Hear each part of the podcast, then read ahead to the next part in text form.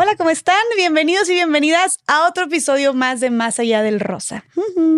Oigan, estamos contentas, eh, nerviosas, porque vamos a tocar un tema que ya hemos tocado anteriormente aquí en Más allá del rosa y que sabemos que es un tema que causa mucha división, que es muy polémico y que especialmente dentro del feminismo se cuestiona bastante y que tenemos diferentes posturas, tenemos diferentes opiniones, pero qué mejor que hablarlo con alguien que lo conoce y que lo ha vivido en carne propia. Entonces, para abordar este tema muy complejo, tengo a mi queridísima Dorian Carolina aquí. Ella es activista, trabajadora sexual y stripper. Hola querida, bienvenida. Hola mi amor. ¿Cómo estás? Muy bien y agradecida por que me invitaste a este programa y más que nada por darle difusión a este tipo de temas que son tan delicados todavía, tan estigmatizados y pues nuevamente muchas gracias por brindarme este espacio.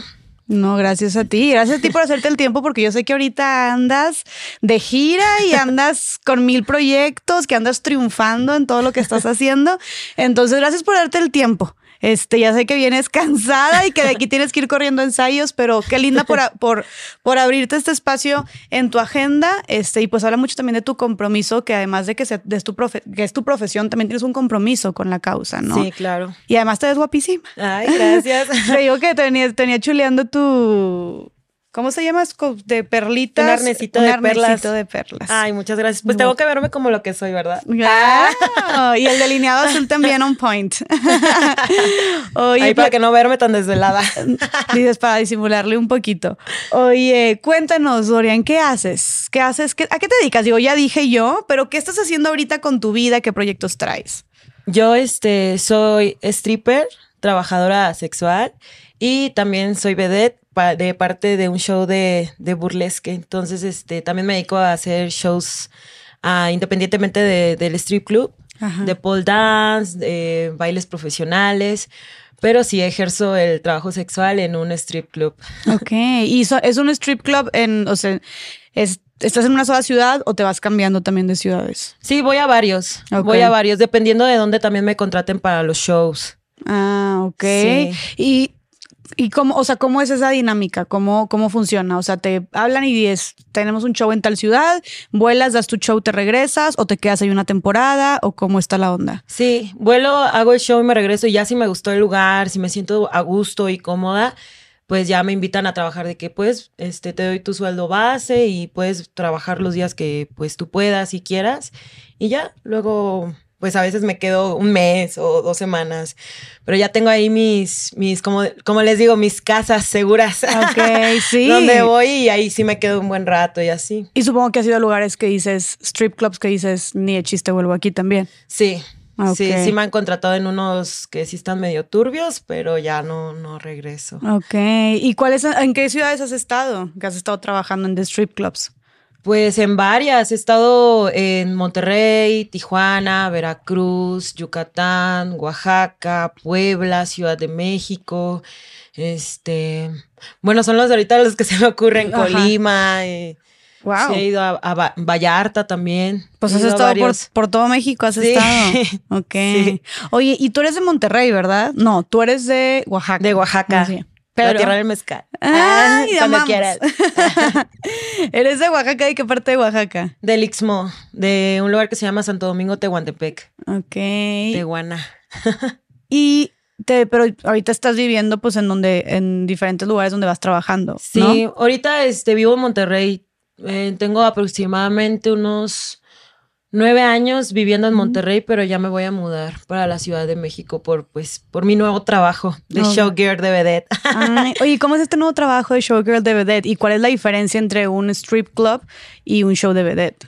Sí, pues sí es, obviamente viene de, una gama de, al final de cuentas, pues, del, trabajo sexual también, porque pues del cine de, de ficheras, de las vedettes, o sea, todo tiene un trasfondo, ¿verdad? Del burlesque, que era el burlesque, una, una, una, forma de burla a la sociedad, pero ya también cómo se fue desarrollando de diferentes maneras, ya hacerlo más en showgirls para, para hombres y este también como, como las árabes, ¿no? Que daban sus danzas árabes, al final de cuentas al público masculino. Pero ahora este pues ya ha cambiado las dinámicas, ahora tenemos pues todo tipo de, de, de público y ahí, este, ahorita en donde estoy, pues es más un vedette. Le dicen el nuevo término neo vedette, ¿no? Un tipo de nuevo vedette donde hay más propuestas, más es más alternativo, o sea, es, eh, ya es muy diferente. Hay, cada quien da shows muy diferentes y son propuestas demasiado diferentes. Pero la diferencia que tiene en Strip Club, pues es, ahorita sí es amplia, ¿no? De que en un strip club pues son para puros hombres, nos encueramos, damos este, pues hablo por en general por mis compañeras de servicios, el copeo, las le bailas Ahí le mueves las nalgas al cliente, ahora sí.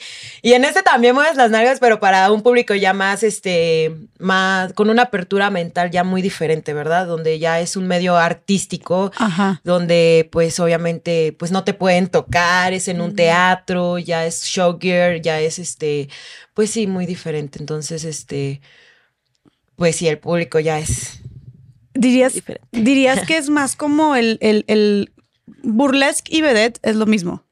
pues viene de una gama similar. Ah, ok. Sí. Pero le dices vedette. Sí, vedette. En México, del cine de ficheras. Ok. El, dirías que entonces el vedette es más como de apreciación.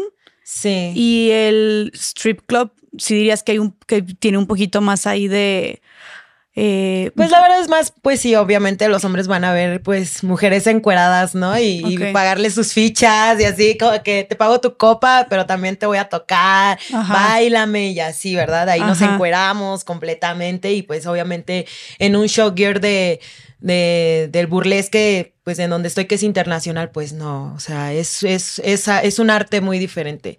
También el, strip club es un arte, pero pues son dos cosas así muy distintas. Al final de cuentas, sí terminan encuerándose en las dos, pero una con sus pezoneras. Por ejemplo, ahí en el show gear, en el, en el teatro, puedo dar un show teatral donde tengo una historia y me desenvuelvo y, lo hago súper dramático y así, con una pues presencia escénica muy fuerte y, yo sé que lo van a entender, van a entender mi historia, van a entender cómo lo hago y qué estoy haciendo. Si el show que estoy dando en el, en el teatro lo hago en un strip club, no me van a entender ni madres, o sea, no van a decir qué está haciendo, ¿no? O sea, sí, que está loca que. sí, la verdad. Y luego cuando me pongo a entrenar, este Em, estoy en el table, estoy eh, entrenando en la tarde, pues llegan las chicas y muchas ya saben lo que me dedico aparte del strip club y, ay, wow, qué increíble, qué bonito. Pero también llegan, pues, este, pueden llegar trabajadores y así de que, ¿qué está haciendo? ¿no? O sea, eso lo va a hacer, me quedan viendo bien raro de que, ¿qué está haciendo? Eso lo va a hacer al rato y yo, pues no, doy, doy dos shows muy diferentes en un strip club a al teatro. Ok, pero entonces ya me llamó la atención, o sea, como si pudieras escribir un poquito cuál es como la, la dinámica del show, o sea, qué, qué, cosas haces específicamente que son distintas al, al strip club, al striptease, ¿cómo sería? Pues primero que nada, el encueramiento, ah, el principal. Este, yo disfruto demasiado de mi cuerpo. Me encanta mi cuerpo y me encanta exhibirme así, cabrón. Me encanta la exhibición, la verdad. yo sí en, en, Street Club me llevo a desnudar a veces toda, me quito la tanga y me toco y así, pero no hago un show performance tan elaborado como en, en el burlesque, ¿verdad? Em, llego y sí puedo llegar de un personaje, lo personifico y bailo y hago show y luego eh, el pole, el pole aéreo y sí, también uso pues cosas aéreas para dar el show en un strip club. Y ya en el, en el burlesque, en el teatro, ya implemento algo ya más complejo. Ok. es lo que te decía, ya más teatral. ¿Hablas? ¿O no, se habla? No, se habla, ¿no? Puro show. Puro, puro, baile, puro baile. o sea, vas nada más como, pues, eh, hacer jugar este personaje y que se va moviendo pero al ritmo de la música. Sí, exactamente. Entonces, este, yo desde cuando ya quería hacer eso, ¿no? Y que dije, bueno, yo sé que les gusta mi show y por eso me pagan muy bien, por eso, la verdad, pues sí soy de las mejores pagadas en todos los strip clubs a, donde voy. Mm. Pero porque pues doy un show de calidad y ya pues ya se ve artístico, ¿verdad? Pero obviamente pues había algo que decía, no, pero yo quiero dar más de mí y aquí pues yo no puedo, yo no, no, no puedo ser yo como realmente quiero ser en un strip club a, un teatro, ¿no? Y ahora se me ofreció esa oportunidad de que me metí a este concurso y, y lo gané y concursé con varias bailarinas profesionales y me sentía muy nerviosa porque el yo ser pues teibolera en un ambiente artístico pues sí era muy diferente para mí. Jamás me sentí discriminada, al contrario, me abrazaron demasiado mis compañeros, o sea, el público les encanté, votaron por mí, por eso fue que gané. Ah, ¿Era de votaciones? Sí, era de votación la final. Llegué a la final y era de votaciones. Y el público votó por mí y fue como que no me la creía, ¿verdad? Porque dije, ¿cómo de, de un strip club pasé ahora a un teatro y fue como un sueño para mí que, que dije, por fin, ¿no? Hasta que por fin todos mis esfuerzos, mi, mi, inversión de tiempo, de dinero, de todo, como por fin está dando frutos después de mucho tiempo. Pero fue porque yo sola decidí salir de, pues de, de eso, ¿no? O sea, de buscar mis oportunidades. Ok. ¿Siempre fue algo que quisiste? Como cuando estabas haciendo striptease, ¿siempre quisiste llegar al vedette? Sí, sí, siempre. Yo me veía dando shows fuera de, pues, de un putero. claro.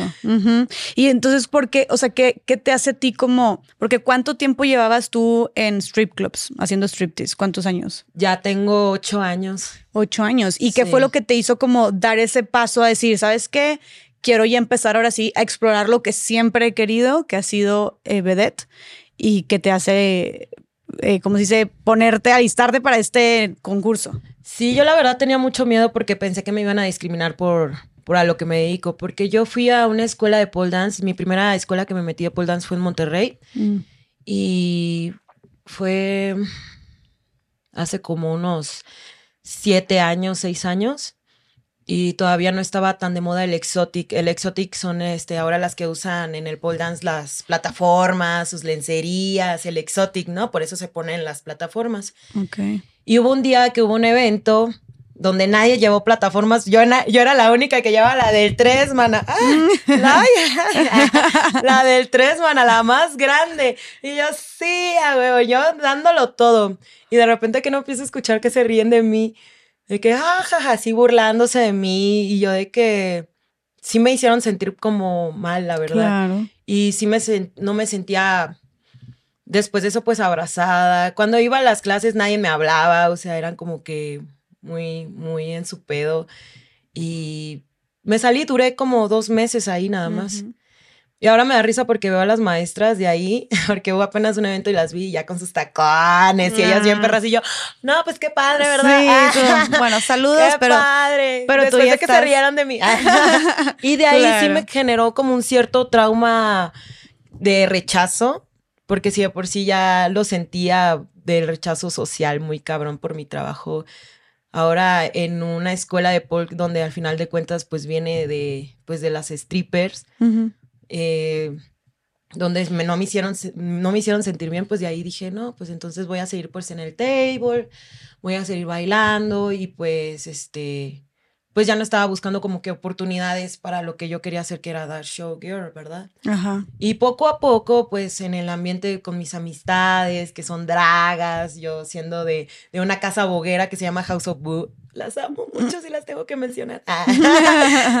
Porque son mis hermanas con las que crecí estos años y me abrazaron demasiado. Estábamos haciendo shows. Y entonces este, ellas daban de show de drag y yo pues mi show erótico, súper muy padre y que a la gente pues le gustaba, ¿verdad? Y somos alternativas más así de, de drags oscuras, hechiceras, o sea, así nos veíamos muy bonitas. Ok. Entonces, pues poco a poco se empezó a dar como que esas oportunidades de pues en, en fiestecitas chiquitas, ¿no? Dar, dar shows fuera de un table. Y ya luego también me empezaron a contratar, ya después de ahí, cuando empecé a crecer profesionalmente, pues ya me empezaron a contratar en los mejores strippers de México para ya dar shows, pues especiales, ¿no? Shows de performance. Entonces, poco a poco, pues no tengo mucho, o sea, tengo yo creo que después de pandemia ya empecé como a anunciarme ya para los shows y así. Ok. Que eran shows como con tu nombre, o sea, que la gente iba a verte también a ti. Sí. Ok. Y ya de ahí, no, pues una despedida de, de, solteros, de solteras, o sea, una fiesta así, ven a dar shows. Entonces, poco a poco ya estaba dando ya shows, pues fuera de mi trabajo, ¿no? O sea, ya además de ir, eh, pues, del, de martes a viernes, de miércoles a sábado, o sea, ya eran, ya de que este sábado o viernes y sábado ven, te contrato para, para que vengas aquí. y también ya daba shows también hasta en fiestas swingers. Ok. O sea, Sí. también ya shows privados. shows privados y así. Pero seguías también en los strip clubs. Sí. Pero con tus shows Ya como más protagónicos. Sí, ah, exactamente. Ok, ok. exactamente. Entonces empezaste, pero oye, esto fue hace dos años, después de la pandemia, dices. Sí, O sea, apenas. creciste bien rápido. Sí, y ya para lo del show gear, pues apenas este año, ¿no? Porque pues ya me conocían muchas personas y en los eventos de las House of Book que hacíamos también daba mis shows, entonces muchas personas ya me empezaron a conocer fuera del ámbito de, del table.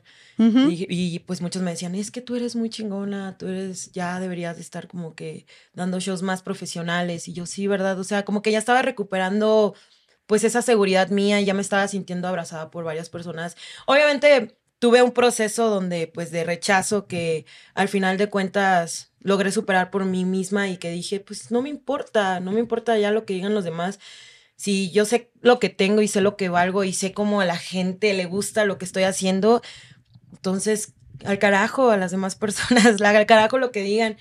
Entonces, este, pues empiezo a buscar oportunidades, yo a buscarlas porque dije, no van a llegar a mí sola.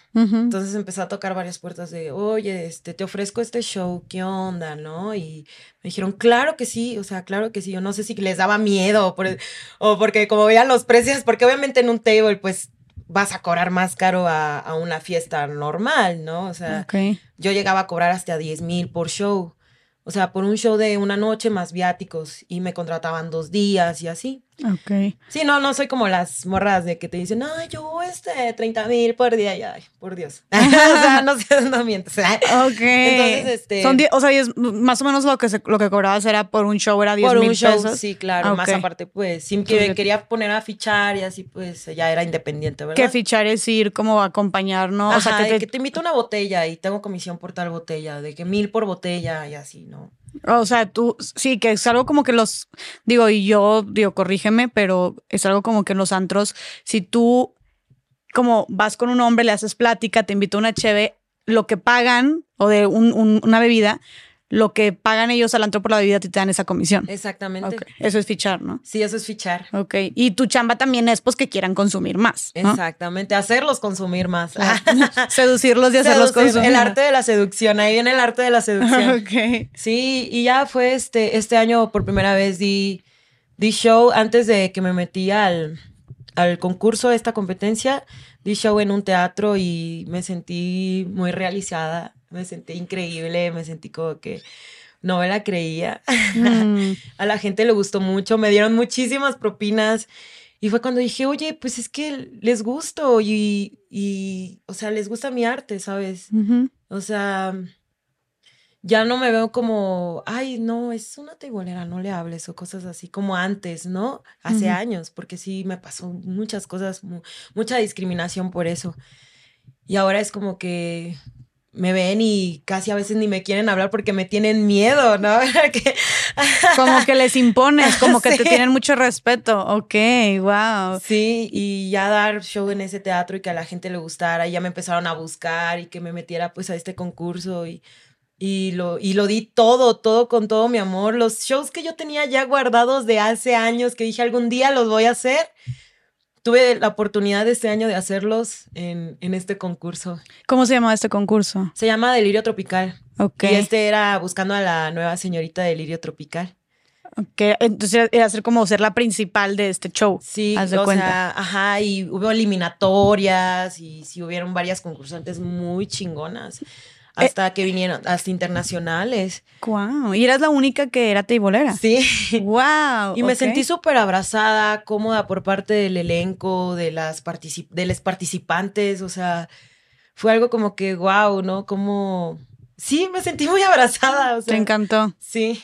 Y entonces bailas en este teatro y esa fue la primera eliminatoria o cómo, cómo se dio, cómo transcurrió el concurso. Sí, fueron varias eliminatorias. Por ejemplo, cada jueves participaban. este, ay, no me acuerdo. Ay, creo que cinco. No, ah, no. no, creo, que tres. Ajá, eran tres. Y, y en cada jueves, que fueron cinco jueves, pues, es- pues agarraron a cinco semifinalistas, ¿no? Ujú. Pero este, de esas cinco, por ejemplo, cuando yo me tocó concursar, cuando ya me tocó mi número, yo entré de monja. yo dije, quiero hacer este concurso de monja y hablé pues de la represión sexual de la mujer. entro de monja con una mordaza y abajo tenía una lencería, bueno, así, aquí tenía amarrada una tanga roja. Ok. Y empieza la canción, me saco la tanga roja y empiezo como que a limpiar mis lágrimas. Y ya de repente ya empieza el performance, así como que a transformarme, súper muy cabrón. Empiezo a hacer el show y hay una parte donde dice la canción Gritos de Libertad y en la parte que dice Gritos de Libertad me voy quitando el, el hábito y todo lo de monja, Wow. Gritos de Libertad y mi lencería roja y empiezo a hacer el show. Entra una amiga, llega con una pancarta que pues me ayudó, ¿no? Para, para acercármelo. Nos damos un beso entre ella y yo y ya saco la pancarta y decía, vénganos a nosotros tu sensualidad. Wow, o sea, es todo un tema, o sea, no- no- es más allá de un baile, o sea, sí tiene como que un mensaje, algo simbólico, sí hay como una, también una actuación de por Sí, medio. Exactamente, y es a lo que voy. Eso en un strip club, pues no, ¿verdad? Es como que, ¿qué onda contigo? Entonces, Sí, este, jamás harías eso en un strip club. Sería de que, em, Entonces siempre en mis shows, pues a, la, a mi público los quiero meter a una utopía, dar mensajes, jugar con fetiches, o sea, con, con todo eso que pues es lo bonito y, y, y lo hermoso de los humanos que podemos compartir, o sea, la pasión, la esencia, el amor, el erotismo, que es algo súper muy precioso que pues todos los humanos no me- nos merecemos tener y sentirlo, ¿no? Más que nada. Y luego, am- al, al- al estar compartiendo todo esto, que es- me encanta escucharte porque se nota como, cómo lo sientes, ¿no? Y por algo estás en donde estás. Eh, ¿Qué sucedió? O sea, supongo que te sentiste, no sé si, cómo te sentiste tú, te sentiste otra persona, dijiste de aquí soy. ¿Y qué resultados, principalmente, qué resultados tú tuviste en ese, en ese concurso? Sí, sí, sí, a la gente les gustó. Pasamos a la semifinal y ya luego la, en la semifinal di otro show de, Otro. de, de novios, sí, eran tres, ¿no? Eh, pues escoger a las, a las que iban a la semifinal y la semifinal las finalistas, ¿no? Ok. Y en el, en el segundo, en la semifinal, entro de novia, así con un vestidote enorme, enorme, que por cierto me lo prestó una hermana que hace drag, porque Ah, allá en Monterrey vivo con unos roomies que hacen drag y son muy perras. Ok. Y me encanta porque siempre nos compartimos los hechizos, ¿sabes? O sea, luego me piden, Dorian, préstame este. Y yo, claro. De que, oye, préstame este. Y claro, ¿no? Y sí, pues ya sabes, una draga, pues no es uno de novia convencional, era uno de novia Sí, sí, sí. así exagerado, el velo así. Y entro y el reveal de que de en medio, de que lo abro el vestido y así como que Guau. atrás, en lencería bien padre. Hago el pol aéreo, que es un pol que se cuelga. Termino y, y me quito las pezoneras dándole la espalda al público. Así me quito las pezoneras, me pongo chantillín en los pezones, unas cerezas y me volteo y yo atrás. Y la gente, ya. Y yo, y yo así de que agarrando una cerecita. Y yo de que quién la quiere. Y luego, luego todos de, "Ay, ya, ya, ya. Ah, o sea, metidísima la gente también. Les encantó. Extasiados todos. Ok. Y para la final, pues usé un show. Pues mi mamá me prestó el vestuario. Ah, sí. Yo soy de Oaxaca y me, me prestó un enagua, el huipil, Ah. el huipil grande. Es el resplandor, pero le llamamos más el huipil grande, ¿verdad? Que es el- me lo puse como en la Virgen, que antes así lo, lo usaban para, para taparse los pechos y así. Bueno, ya esa es otra historia. Y llegó con ese, pero abajo traía un vestidito donde la abertura de, de las pompis era en corazón Mm. y traía una rosa en medio. y ya empiezo con la canción de La Llorona, que es tradicional de, de allá del Istmo de Tehuantepec, de, de Andrés Gutiérrez. Y este, llego y me, me quito pues el huipil, el náhuatl. Y ya empieza la, la canción. O sea, ahora una parte de La Llorona empieza la canción y ya y otras. Y de repente que doy la espalda y ya traía la rosa y me la acerca alguien del público y yo, toma la rosa. Ah, Y así, y la persona. y también ahí hice el polo aéreo y me colgué de la cabeza. No, estuvo muy, no, muy hermoso ese show. Y también dije, qué Guau. padre representar también mi cultura y mis raíces oaxaqueñas en un show Claro. de burlesque, ¿sabes? O sea, Claro. fue, fue todo un sueño para mí. Y lo diste todo, lo diste todo. Entonces había, había mucha libertad entonces de Sí. dar el show que tú quisieras dar. Y luego, pues, ¿cuáles fueron tus resultados? Pues sí, muchos votos. Ah. Muchísimos. Ganaste, ¿verdad? Sí. Ganaste, o sea, era una sola, era una sola ganadora o eran varios. Eh, en esta vez hubieron dos. Ay, pero qué ahí se va. Porque como era lo del público, pues yo no me la creía, porque dije, pues soy foránea, este, no creo tener tantos votos. Y al final de cuentas que sí. Bueno, pues los conquistaste con tu, con tus, con tu performance. Sí, y, y pues de hecho yo le había metido pues esa idea a la directora y me dice, es que me gusta mucho tu performance y te queríamos aquí con nosotras. Entonces también habían jueces invitados, jueces invitados y pues eh, para eso iba a ser la dinámica de dos ganadoras. Ok. Pero al final de cuentas el público votó por mí. Wow, completamente, claro, no manches. Y ya los jueces por, por otra chica que también es súper talentosa. Ay, qué padre. Sí, entonces fuimos dos reinas coronadas. Y entonces eran las nuevas, o sea, eh, eh, bailarinas para estar en, en su- el en el, elenco, show de, de. Vedette. Y ya empezaste los ensayos. Sí, Luego desde ahí empezaron. Ay, sí. qué emoción, qué Sí, padre. no, hermoso. Fueron momentos muy icónicos, o sea, Y ahorita estás entonces, en- o sea, esto, este, este concurso fue este año. Este año. Y luego lo quedaste y entonces empezaron los ensayos y ahorita lo que estás haciendo es ensayar. Sí. ¿Y cuándo empiezan los shows? Pues es cada jueves. Ah, eh, ok. Y sí, son temporadas, ¿no? No. Ahora, este, esta temporada es, es de bruj, de Noche de Brujas y Vampiras, y ya el Mm. jueves tenemos el show y el otro también. Ok. Ay, está. Ay, preparé cosas muy hermosas. Qué Ay, padre. también. Me imagino que es de sentirte como súper motivada. ¿no? Ay, sí, sí, sí. Yo le pongo mucho empeño y pasión a lo que hago, a todo lo que hago. Demasiado. Oye, Dorian, y dime una cosa. A pesar de que ahorita estás en, en, en show- en Showgirl, este, como quiera estás en los strip clubs también. Sí, claro. Ah, ok. O sea, estás simultáneamente Sí. entre las dos. Sí. Pero, plan, ¿te gustaría dedicarte 100% a Showgirl o te gustaría siempre estarlo campechaneando? Pues por mientras campechaneando, por así decirlo, ¿no? Porque todavía hay metas que abrazar y pues todavía el showgear no deja tanto como lo que yo quiero, que mis metas son demasiado grandes. Ok. En un futuro pienso abrir mi academia de, de baile variado y pues ser... Mi sueño es ser una gran directora y muy, muy chingona para mi escuela, para ofrecerle pues clases de calidad a mis alumnos y que más que nada que nunca se sientan mal y, y que sí pueda abrazarles y no se sientan como a mí una vez me hicieron sentir en una escuela Claro. de Paul. No, y, y justo quiero ir para allá. Eh, ¿Nos puedes contar, antes de ahorita ya estar en Showgirl y todo, eh, cómo fue que entraste al mundo del table? es que es muy gracioso. Ah.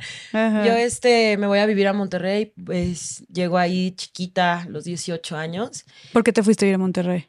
por problemas familiares. Sí tenía problemas muy disfuncionales con mi madre y muchos problemas horribles que yo ya no soportaba. Me salgo de mi casa, me voy a Monterrey, este, me renta una tía política Ujú. que conoce a mi familia, me renta un cuarto y así, y empiezo pues, a buscar chamba. Llego a una cocina, a un restaurante, y yo de que, oye, pues es que busco trabajar, mesera y así. Me dice, no tengo de mesera, pero tengo de cocinera, ¿sabes cocinar? Y yo, no. Y la, y la, y la dueña así como que, no, pero aprendo, aprendo, tú dime, yo lo hago, lo que sea. Yo súper bien motivada y de que todavía me acuerdo porque la dueña me dice, yo te contraté porque te vi pues esa motivación y que dijiste, no, pero aprendo y eso me gustó mucho de ti. Y ya pues entré ahí, empecé lavando platos de loza y así, hasta que ya luego me estaba haciendo la cocinera, ¿no? Empecé con entradas y ya luego con los platos principales. Ya de ahí nos íbamos del personal a ir por unas chelitas saliendo los sábados a un bar cerca de ahí. Entonces, entre pues la peda, que cada fin era, era este, pues me presentaron a una chica, nos hicimos amigas y me dice, oye, ¿no te quieres mejor venir a rentar conmigo? Y así. Y yo pues chava y dije, ay, sí, claro, vámonos, yo me voy contigo. Y ya, este, empecé a vivir con ella. Y luego, pues ella me decía que trabajaba de ruletera, algo así, en el casino. Y yo, ah, con madre. Y un día, pues que pues, yo llegué ahí y ella llegó en la mañana bien, bien ebria, demasiado ebria. No, que ayúdame a contar mi dinero y que no sé qué, estoy demasiado borracha y, y ahí está mi maleta. Y abro la maleta y que lencería, que tacones, que tangas y que no sé qué, el dinero de 500, un chingo de 500 regados, hechos bolas y yo... ¿A poco esto vienes a hacer al casino? Ah, eso vas al casino. Y yo, ¿qué es esto, hermana? Hermana, esto no me suena tan casino. Sí.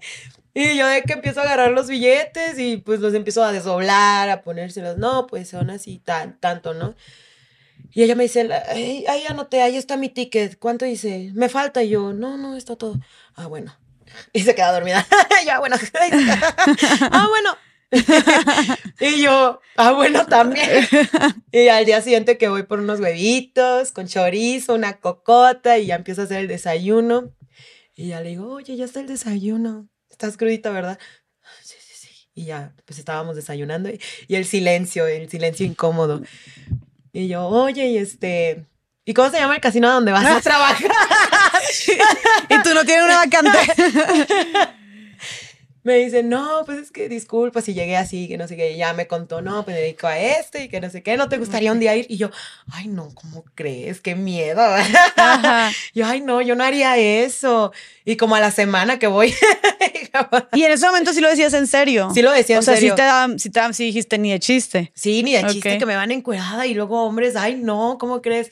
Y, y, a la semana que me animo, porque pues yo veía el dinero y así, más que nada. Claro. Sí, porque pues yo ganaba pues una miseria en la, en la cocina y comía de ahí, hasta estaba un poquito llenita porque como eran pastas, crepas, entradas de, de este, crotones y así, entonces pues nada más comía lo de ahí. Sí. O sea, llegué a comer cuando, cuando dejaban los platos intactos, eso lo comía así, sí, cabrón. Y luego pues veía a ella cómo se daba sus lujitos y todo. Y yo, ay, yo quiero.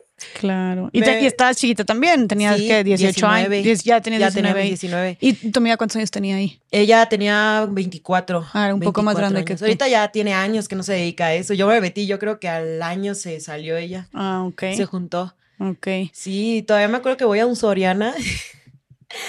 a comprar, según yo, mi juego de lencería, un brasier y un calzón, ni siquiera tengo un calzón verde fosfo, unos tacones horribles. Y yo ya estoy lista. ¿Y qué te dijo ella? No, sí, poco a poco. Ahí vamos, vas a ir aprendiendo, dice, vas a ir a paciencia, paciencia.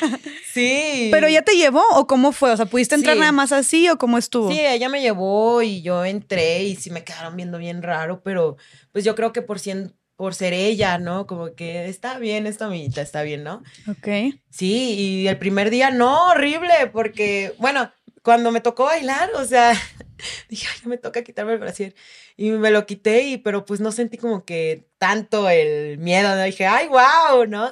Y ya la segunda bailada, porque eran dos veces, en la segunda bailada estaba bailando, según yo, dándolo todo. Y de repente, pues los clientes me empiezan a ver bien feo.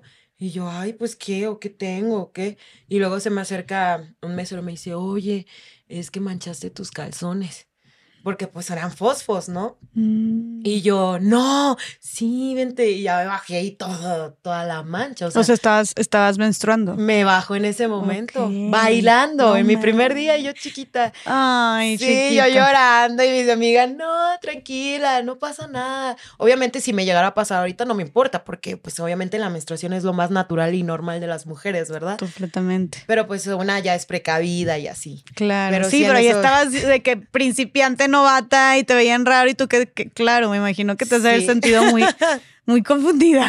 Sí, y así fue como entré. Y te, pero cuando te, te, enseñaron a bailar, o que porque dices que el, tu primer día ya estabas bailando, ¿te dijeron cómo? ¿O tú ya sabías? ¿O de dónde sacaste ese? Pues yo ya tenía como una idea, ¿no? Las veía las chavas, pero yo como que ahí medio bailaba, y así como primeriza, okay. agarrando el tubo y moviendo las caderas de un lado a otro. ok, y luego empezaste así los primeros días y, y, y ¿qué te gustó? ¿Te sentiste cómoda? ¿Le agarraste la onda? ¿O cómo fue este proceso de empezar a desarrollarte ya en, esta, en este trabajo nuevo? Yo la verdad como era nueva y en ese momento veía el dinero, no me costó trabajo. O sea, en lo personal a mí no me costó trabajo desenvolverme o hablar con los clientes o con las personas. Okay. Ya con el tiempo, que obviamente ya vas adentrándote más al mundo, viendo la mentalidad de los hombres, de las chicas y así, pues ya se empezaba como que a poner un poquito más turbio, pero pues todavía lo, lo estaba sobrellevando, ¿verdad? Ok. Dijiste que algo que pues te mantuvo ahí luego, luego y lo que te llamó la atención fue el dinero. Sí, claro. Ahí ganabas todos los días, o sea, ganabas como, era, era, había mucha inmediatez, ¿no? Sí. Ganabas por día, supongo. Sí, más siendo chavita, ¿no? De que 19 y así con toda la flor de la juventud. O sea, estoy todavía joven, pero, pero o sea, todavía pues más chavita, pues obviamente luego hay clientes que que prefieren así luego muy chavitas. Claro. ¿Y estabas nada más dedicándote ahí al tema de, del baile o Sí. también estabas fichando? Ah, no, ahí sí fichaba. Para ese momento fichaba y hacía servicios.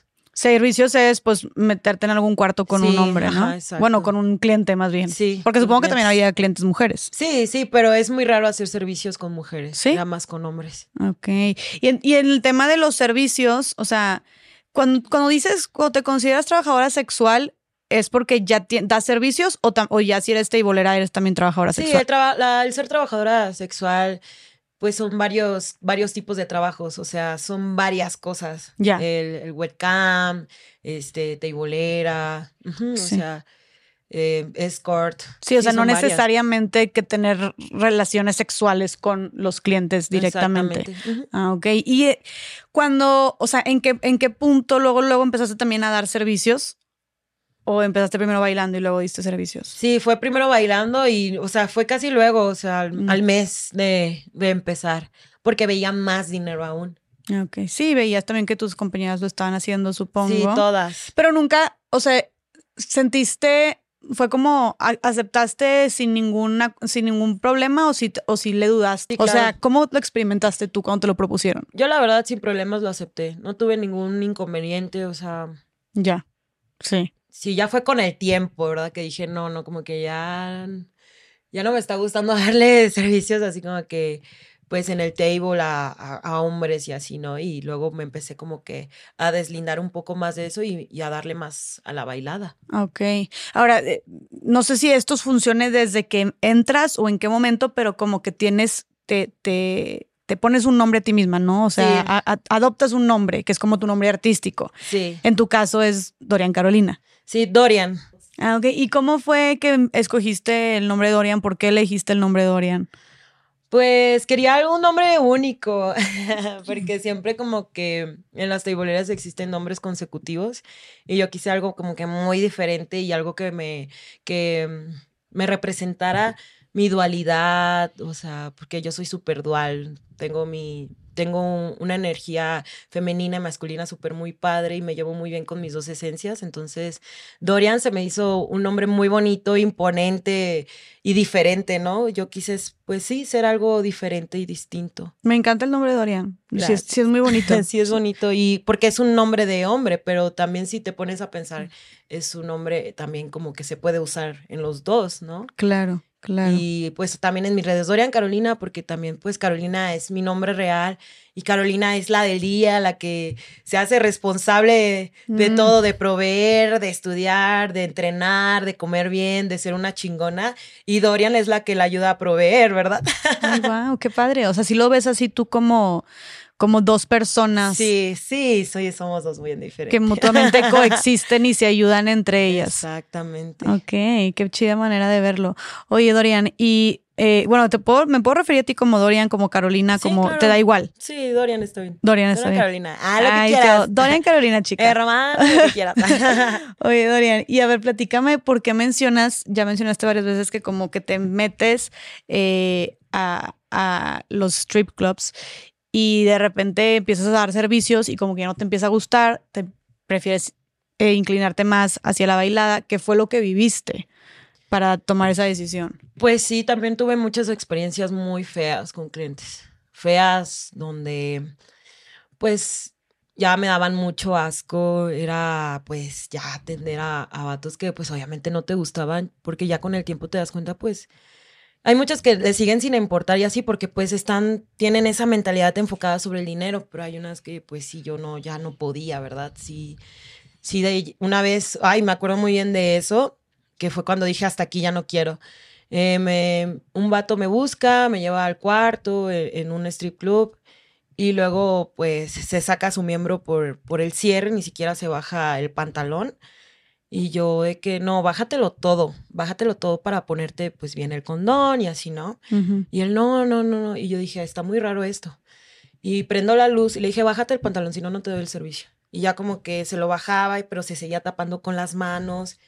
Y yo, no, quítate las manos, quítate las manos. Y ya como que se las quita y estaba así súper llenísimo de ronchas, pero ronchas así horrible, horrible, horrible. No, yo lo vi y así es que ni lo pensé, me vomité. Me vomité en el bote, lo vi yo. Y así me vomité y el vato, ¿estás bien? Y yo, no, no, no me toques, no me toques. Y me salí corriendo. Me salí corriendo y yo le dije a, al vato, pues el que está en los privados, ¿no? En donde se paga y así, el de seguridad, por así decirlo. Y le dije, no, este vato y así, y yo, "Ah", y me fui todavía y seguí vomitando más, así me dio demasiado asco. Claro. Muy cabrón. No, y ahí te das cuenta ajá. cómo les vale madre a los Claro. hombres. Sí, o sea, quién sabe qué habría que haber tenido y qué te pudo haber infectado también a ti. Ahora, ¿cómo, cómo manejaban eso? ¿Cómo manejan como esta, eh, esta parte de a, a fuerza siempre es requisito que usen condón? Sí, ¿no? claro, sí, sí, condón, este, pues en el oral, como así lo dicen, ¿no? En el oral y pues en el sexo vaginal, porque sin condón, pues no. Y la mayoría de los clientes, pues sí les falta demasiada educación sexual, porque Mm. la mayoría no sabes, a cualquiera stripper o escort que le preguntes esto, todas te van a decir que la mayoría de los clientes siempre te lo piden sin condón. Siempre. Siempre son los clientes. La mayoría, no hay, es muy raro. Y sí hay unos que ya están más educados en esos temas porque se ha dado esa difusión en Twitter, en redes sociales sobre que siempre hay que usar condón, ¿verdad? Obviamente luego no te puedes salvar del todo, pero pues sí es una alternativa pues muy cabrona. Claro. Pero sí, la mayoría de los clientes siempre de que no, sin condón, te doy un poquito más, pero así, ¿cuánto el oral sin condón? Te doy más.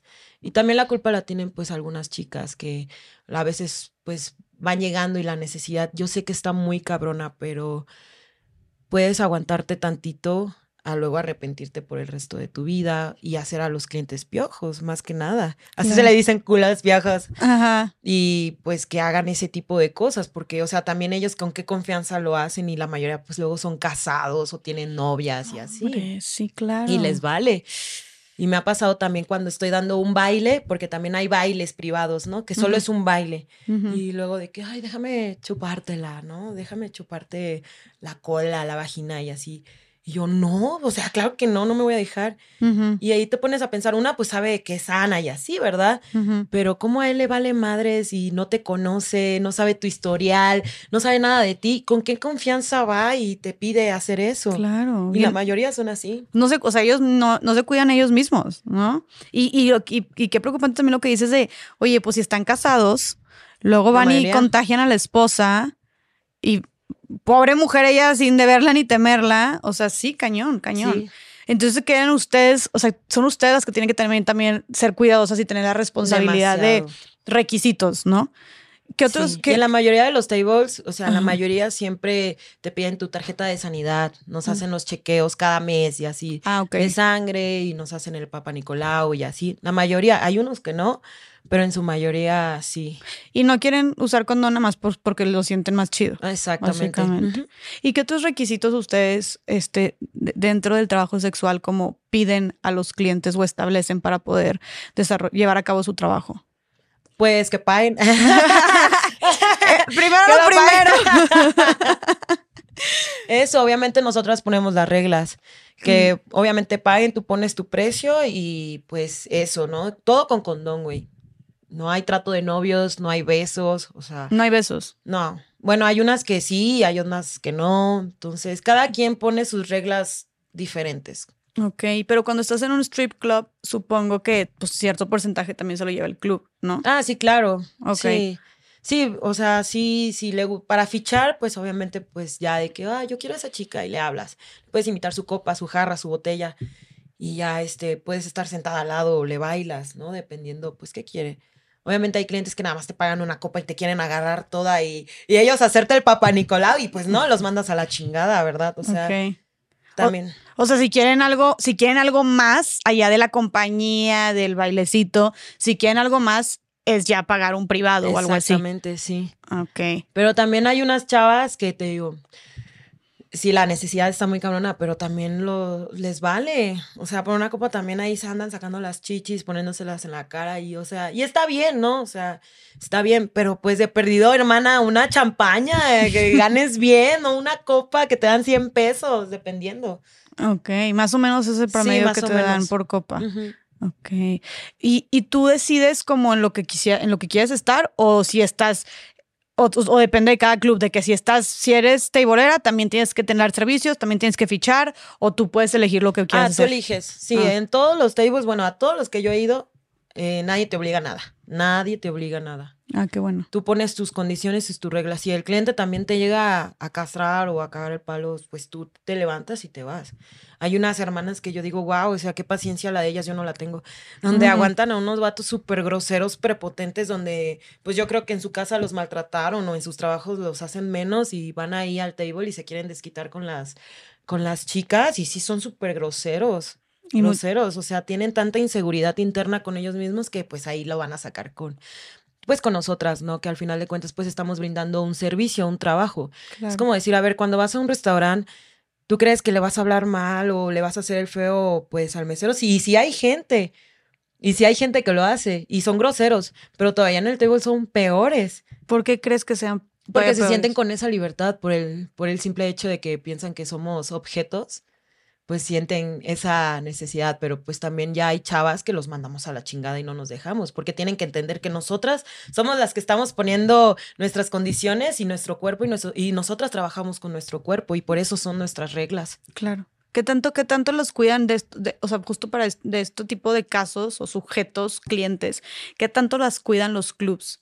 Ya es dependiendo de cada club, fíjate. Hay clubs donde le dan preferencia al cliente Mm, y ya, pues si es grosero o así, pues, pues párate, ni modo. mm.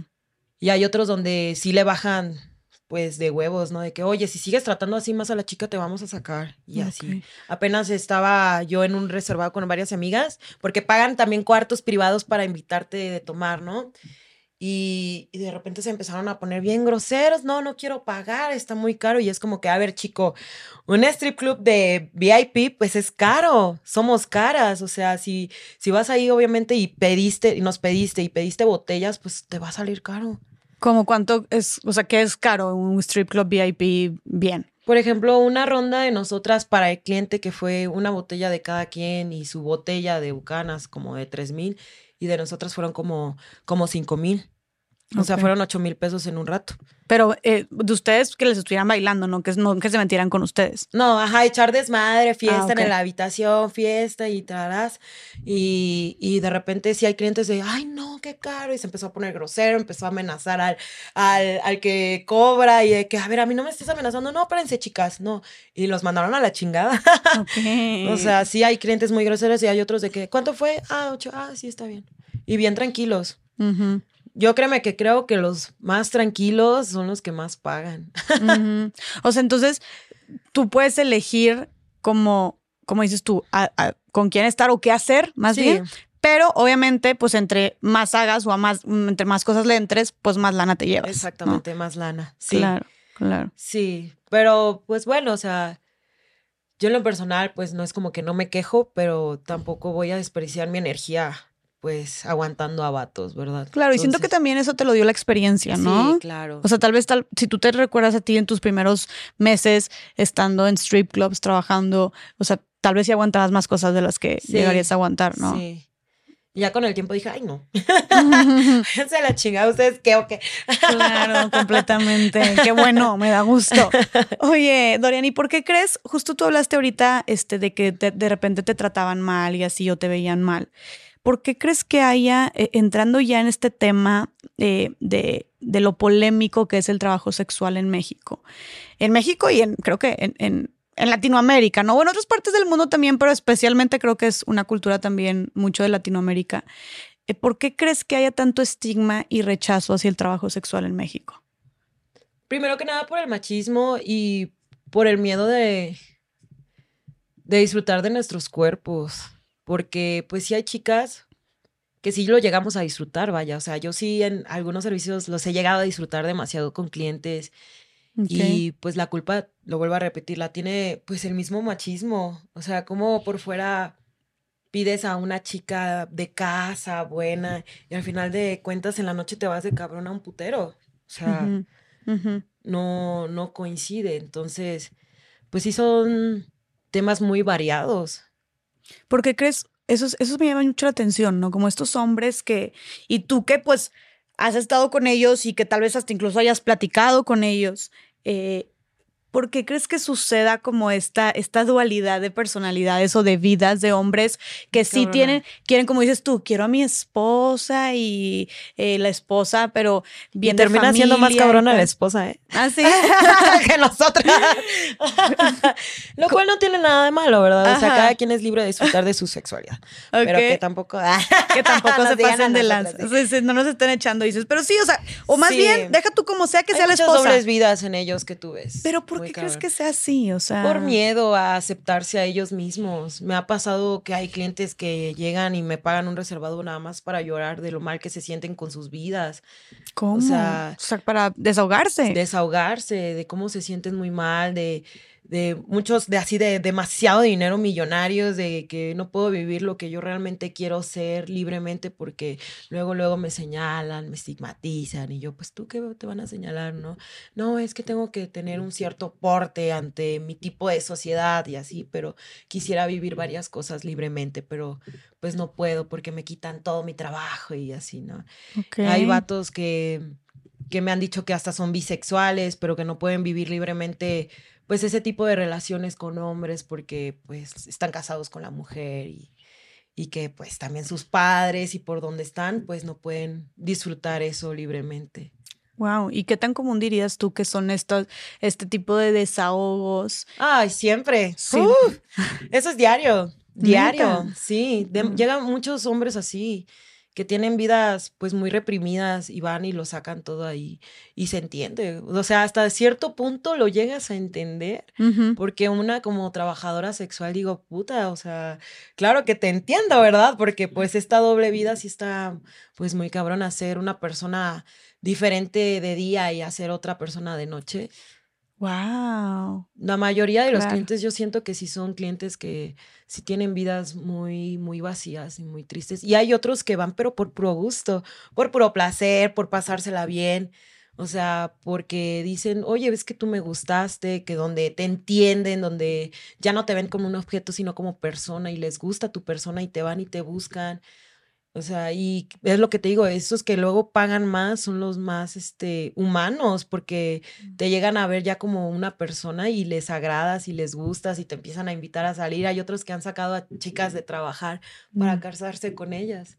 Y, y, entonces tú crees que más allá, eso está muy interesante, porque entonces tú crees que más allá de ir y saciar eh, en el table, en los clubs, una necesidad física o sexual, ¿crees que los clientes que van también necesitan saciar como otras necesidades que vayan más allá de lo físico y lo sexual. Claro, sí, llega de todo, llega de todo. Hay vatos que lo que no pueden tener con su mujer lo buscan ahí, pero pues es lo que voy, ¿no? La misma culpa la tiene el machismo y la sociedad de, de la represión de la sexualidad de, de las mujeres.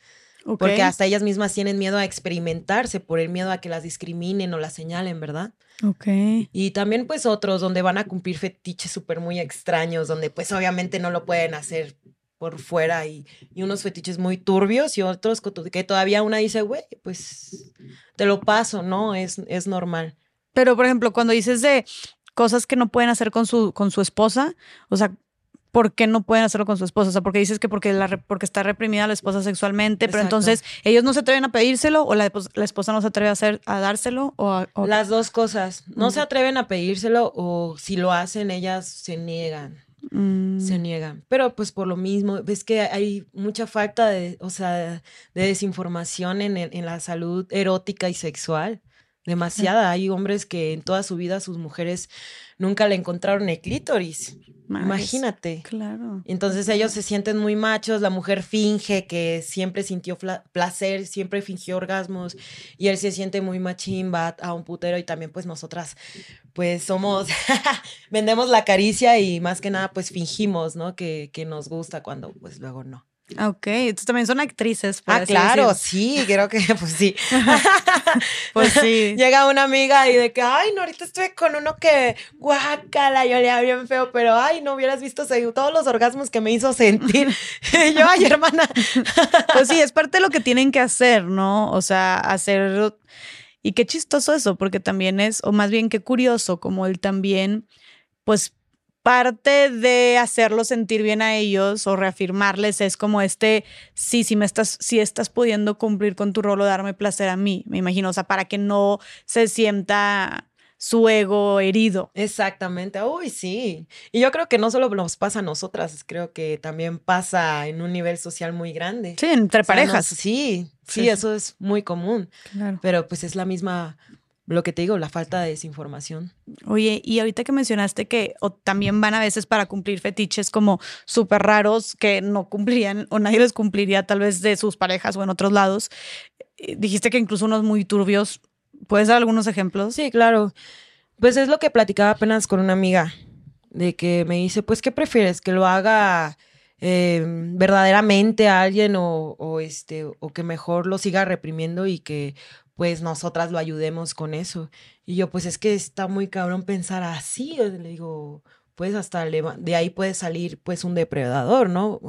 El último que me dijo una compañera fue de un vato que le pagó para que se hiciera la dormida, la que se hiciera como que drogada, dormida y, y él pues así pues le dio.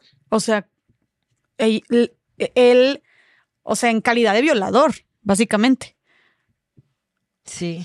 O sea, estaba, sí, como dices tú, le estaba, estaba, bueno, es que no, estaba teniendo sexo, entre comillas, porque no, o sea, era consentido, pero vaya, en su mente estaba ella dormida. Sí. A la madre. también no, Qué este, enfermo. Sí, claro. Enfermísimo, enfermísimo. Y claro, como dices Ahí te encuentras también a vatos muy enfermos, muy depravados, ya muy de que dices, o sea, no mames. Que obviamente, pues no lo pueden hacer yo creo que eso con su esposa, ya eso ya es pasar un límite muy cabrón, ¿verdad? Claro. O sea, ¿no? Y también otro que esta chica le, le, decía, dime que soy tu tío, me recuerdas a una sobrina. Ay, no, güey. Bien turbio. No, sí. Qué impresionante. Y pues ahí es con consentimiento, vaya. Claro, claro, claro. Ahí es con consentimiento. Sí, y también pues este último que, que, me contó esta compañera que tiene 19 años, pues igual con un viejito que, que, le dio una cantidad muy buena para un fin de semana irse con él a Cancún, pero le pidió que se fuera con una playerita polo, un pantalón de mezclillas y guanguito, unos tenis conchadidas, con dos chonguitos y ella pues me llega como por aquí, está súper chiquita. Y pues obviamente pues sí estaba también eso turbio, ¿no? Él llegó y le dio un oso de peluche y así estuvieron todo el fin de semana. Y ella como es nueva, pues era como que no lo entendía. Ella me decía, yo no lo entendía, yo no lo entendía hasta que llegué y lo entendí todo y me sentí muy mal, o sea, sí me, me sentí muy, muy mal de que pues casi tomando terapia para, para pasar ese trauma, ¿no? Y ya no iba tanto y ella pues ya no atiende a personas mayores. Atiende ya puros jóvenes y así. Claro, o sea, como un pedófilo, básicamente. Madre Santa. Oye, y hablando de esta parte de, por ejemplo, tu compañera, de cómo le afectó tanto psicológicamente, más allá de que están, que es una realidad que están expuestas ustedes como un peligro, que ahorita me gustaría también tocar ese tema, eh, en la parte psicológica, ¿qué tan vulnerable también te has llegado a sentir? Ay, sí, no, demasiado demasiado vulnerable, demasiado mal, me llegué a sentir, pues sí, donde tocaban mi cuerpo, pero pues yo lo consentía, ¿verdad? Digo, o sea, yo lo, yo decía que sí. Y me llegué a sentir, pues, pues sí, muy, muy incómoda, muy incómoda a tal grado de que pues ya dejé de dar servicios, porque digo, bueno, tampoco tengo, no me va como que tan mal para andar aguantando este tipo de tratos, llegué a tomar terapia para, pues, pasar varios procesos de sanación personal donde dije, bueno, esto no, no está chido, ¿verdad? Y ya de ahí fue cuando pues dejé de hacer los, los servicios. Aunque entonces dejaste de hacer los servicios porque te sentías incómoda. Sí. Pero te sentías incómoda específicamente y ojo, ya sabes que te lo dije antes de grabar, tú me puedes contestar hasta donde tú quieras y con lo que te sientas cómoda. y lo que no, ah, se corta aquí. Este, pero te llegaste, te sentías incómoda con ciertos servicios, o sea, los servicios donde tal vez se pasaban de lanza a los clientes, eran irrespetuosos o en general por el simple hecho de como prestar tu cuerpo a tener estas interacciones sexuales, con eso ya te sentías incómoda. Sí, pues más que nada, pues su físico, ¿no? Que no me atraía, no me gustaba, no me agradaba el sujeto y, o sea, que me, me, llegaba a incomodar demasiado. Entonces ya de ahí los dejé de hacer y ya empezaba a hacerlos, pero ya con chicos que me llegaran a gustar, a agradar, ¿verdad? Ok. Donde ahí sí me la pasaba pues súper bien padre. Sí, o sea, que sí se te antojaban, Sí, donde sí, sí, exacto. Y me- que llegué a tener orgasmos con los mismos clientes que sí me han llegado a gustar. Ok. Donde sí lo he disfrutado. Pero entonces empezaste a ser selectiva con eso. Exactamente. Y no todas las chavas son selectivas. No, no todas, pero ya muchas también lo, lo- lo he visto y ya lo están aplicando también. ¿Y eso cómo te hizo sentir? ¿Te hizo sentir más tranquila? Sí, ya mucho mejor, más, más tranquila, más de que, oye, pues es que al final de cuentas yo puedo decir quién sí y quién no en mi propio trabajo, porque pues yo soy dueña de mi cuerpo y decir que sí quiero y que no quiero y, y a quién sí le permito esto y a quién no. Claro, claro, claro. ¿Y el fui- empezaste a ir a terapia psicológica después de, de, de- o sea, supongo que estabas atendiendo a diferentes clientes, diferentes perfiles, Sí, tuviste diferentes situaciones como las que contaste y fue lo que te hizo como tal vez eh, sentirte muy abrumada psicológicamente. sí. Empiezas a ir a terapia y eso es algo que empezaste a ir tú aparte o ahí mismo en el club como las conectan con terapeutas o fue algo que hiciste tú por tu cuenta. No, por mi cuenta, sí, por amistades que me recomendaron a, a esta chica y llegué a ir como... No fue mu- mucho tiempo, la verdad. Fui como unos ocho meses. Ah, como unos ocho meses. Sí, un- unos ocho meses más o menos. Pero todo era en torno a tu trabajo. sí, a mi Mm, trabajo, a mi vida personal. Ok. Y, y sí me funcionó mucho, pero ya después, este, pues luego por mis viajes y como que me empecé a sentir mucho mejor, dije, bueno, ya. Dorian, y hablando justo de ir a, de ir a terapia y todos estos procesos como contigo misma, a pesar de todos los prejuicios, ¿cómo mantienes eh, tu dignidad y, tu autoestima en una profesión pues tan estigmatizada y, y viviendo también todas estas situaciones en las que dices que te sentías incómoda, etcétera, ¿no? Pues me costó mucho trabajo aprender a valorarme, a decir quién sí, quién no quiero en mi vida y a decir lo que yo valgo como persona, porque me ha costado mucho trabajo ser lo que soy el día de hoy y nada ni nadie ha estado en ese proceso, nada más que yo sola y yo misma he salido adelante y he podido salir adela- adelante con mi familia y también los he ayudado. Entonces, me valoro como persona, me valoro por lo que soy y me valoro por o sea, lo chingona que he sido, porque sí me ha costado mucho trabajo ser una persona resiliente a pesar de todo. Y me ha costado mucho trabajo. Y, y gracias a esto, pues por eso te digo, me he dado cuenta quién sí quiero en mi vida y quién no. Sí he pasado por, por personas que, a pesar de estar fuera de este trabajo donde estoy comiendo, conviviendo, donde han llegado hombres a faltarme a respeto, a llegar y hablarme con demasiado, así este, con demasiada confianza, solo por el hecho de pensar a lo que me dedico y yo decirles no, o sea, no y no y no. Y los mando pues a la fregada, Porque yo mantengo mi perfil de lo que soy y de lo que tengo. Entonces, pues la gente siempre va a hablar bien de ti, mal de ti, pero con que sepas lo que vales y lo que tú eres es más que suficiente. Claro, claro. ¿Qué le dirías justo a, a las personas que nos están escuchando que tienen este estigma y como este rechazo a las trabajadoras sexuales? Muchas cosas. ¡Ay, tú! Yo, ¿Por dónde empiezo, Bueno, chica? Pues vivimos en una sociedad muy hipócrita. Muy hipócrita donde se espantan de nosotras demasiado, pero ahorita ya se ha estado teniendo una apertura más hacia nosotras, afortunadamente. Pues les diría que al final de cuentas somos humanos, somos personas que sentimos, somos personas que también tenemos sueños, que luchamos mucho por alcanzarlos. Hay mujeres que tienen familia, que gracias a eso han salido adelante, que han salido de relaciones muy horribles con sus esposos que han abusado de ellas física y psicológicamente. Y gracias a ese trabajo las ayudó a salir adelante, a sacar adelante a sus hijos. Yo he visto ya a chicas que ya mayores que cómo sacaron adelante a sus hijos, que les pusieron casa, les terminaron la carrera y los hijos, personas tan impecables y tan buenas, donde digo, wow, o sea, qué increíble que, que pudieron sa- sa- sacar adelante a sus hijos. Ujú. Y al final de cuentas, pues somos humanos, también sentimos, también gozamos, también pues tenemos el derecho de vivir nuestra vida digna por lo que somos y no por a lo que de- nos dedicamos.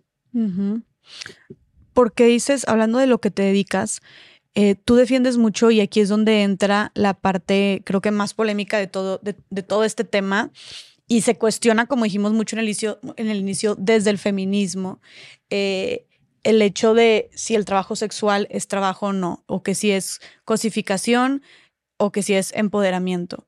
¿Cuál es tu postura ante esto? Digo, me queda muy claro, pero podrías explicarnos por qué eh, mencionas que el trabajo sexual es trabajo y por qué lo ves como enfocado desde el empoderamiento y no desde la cosificación.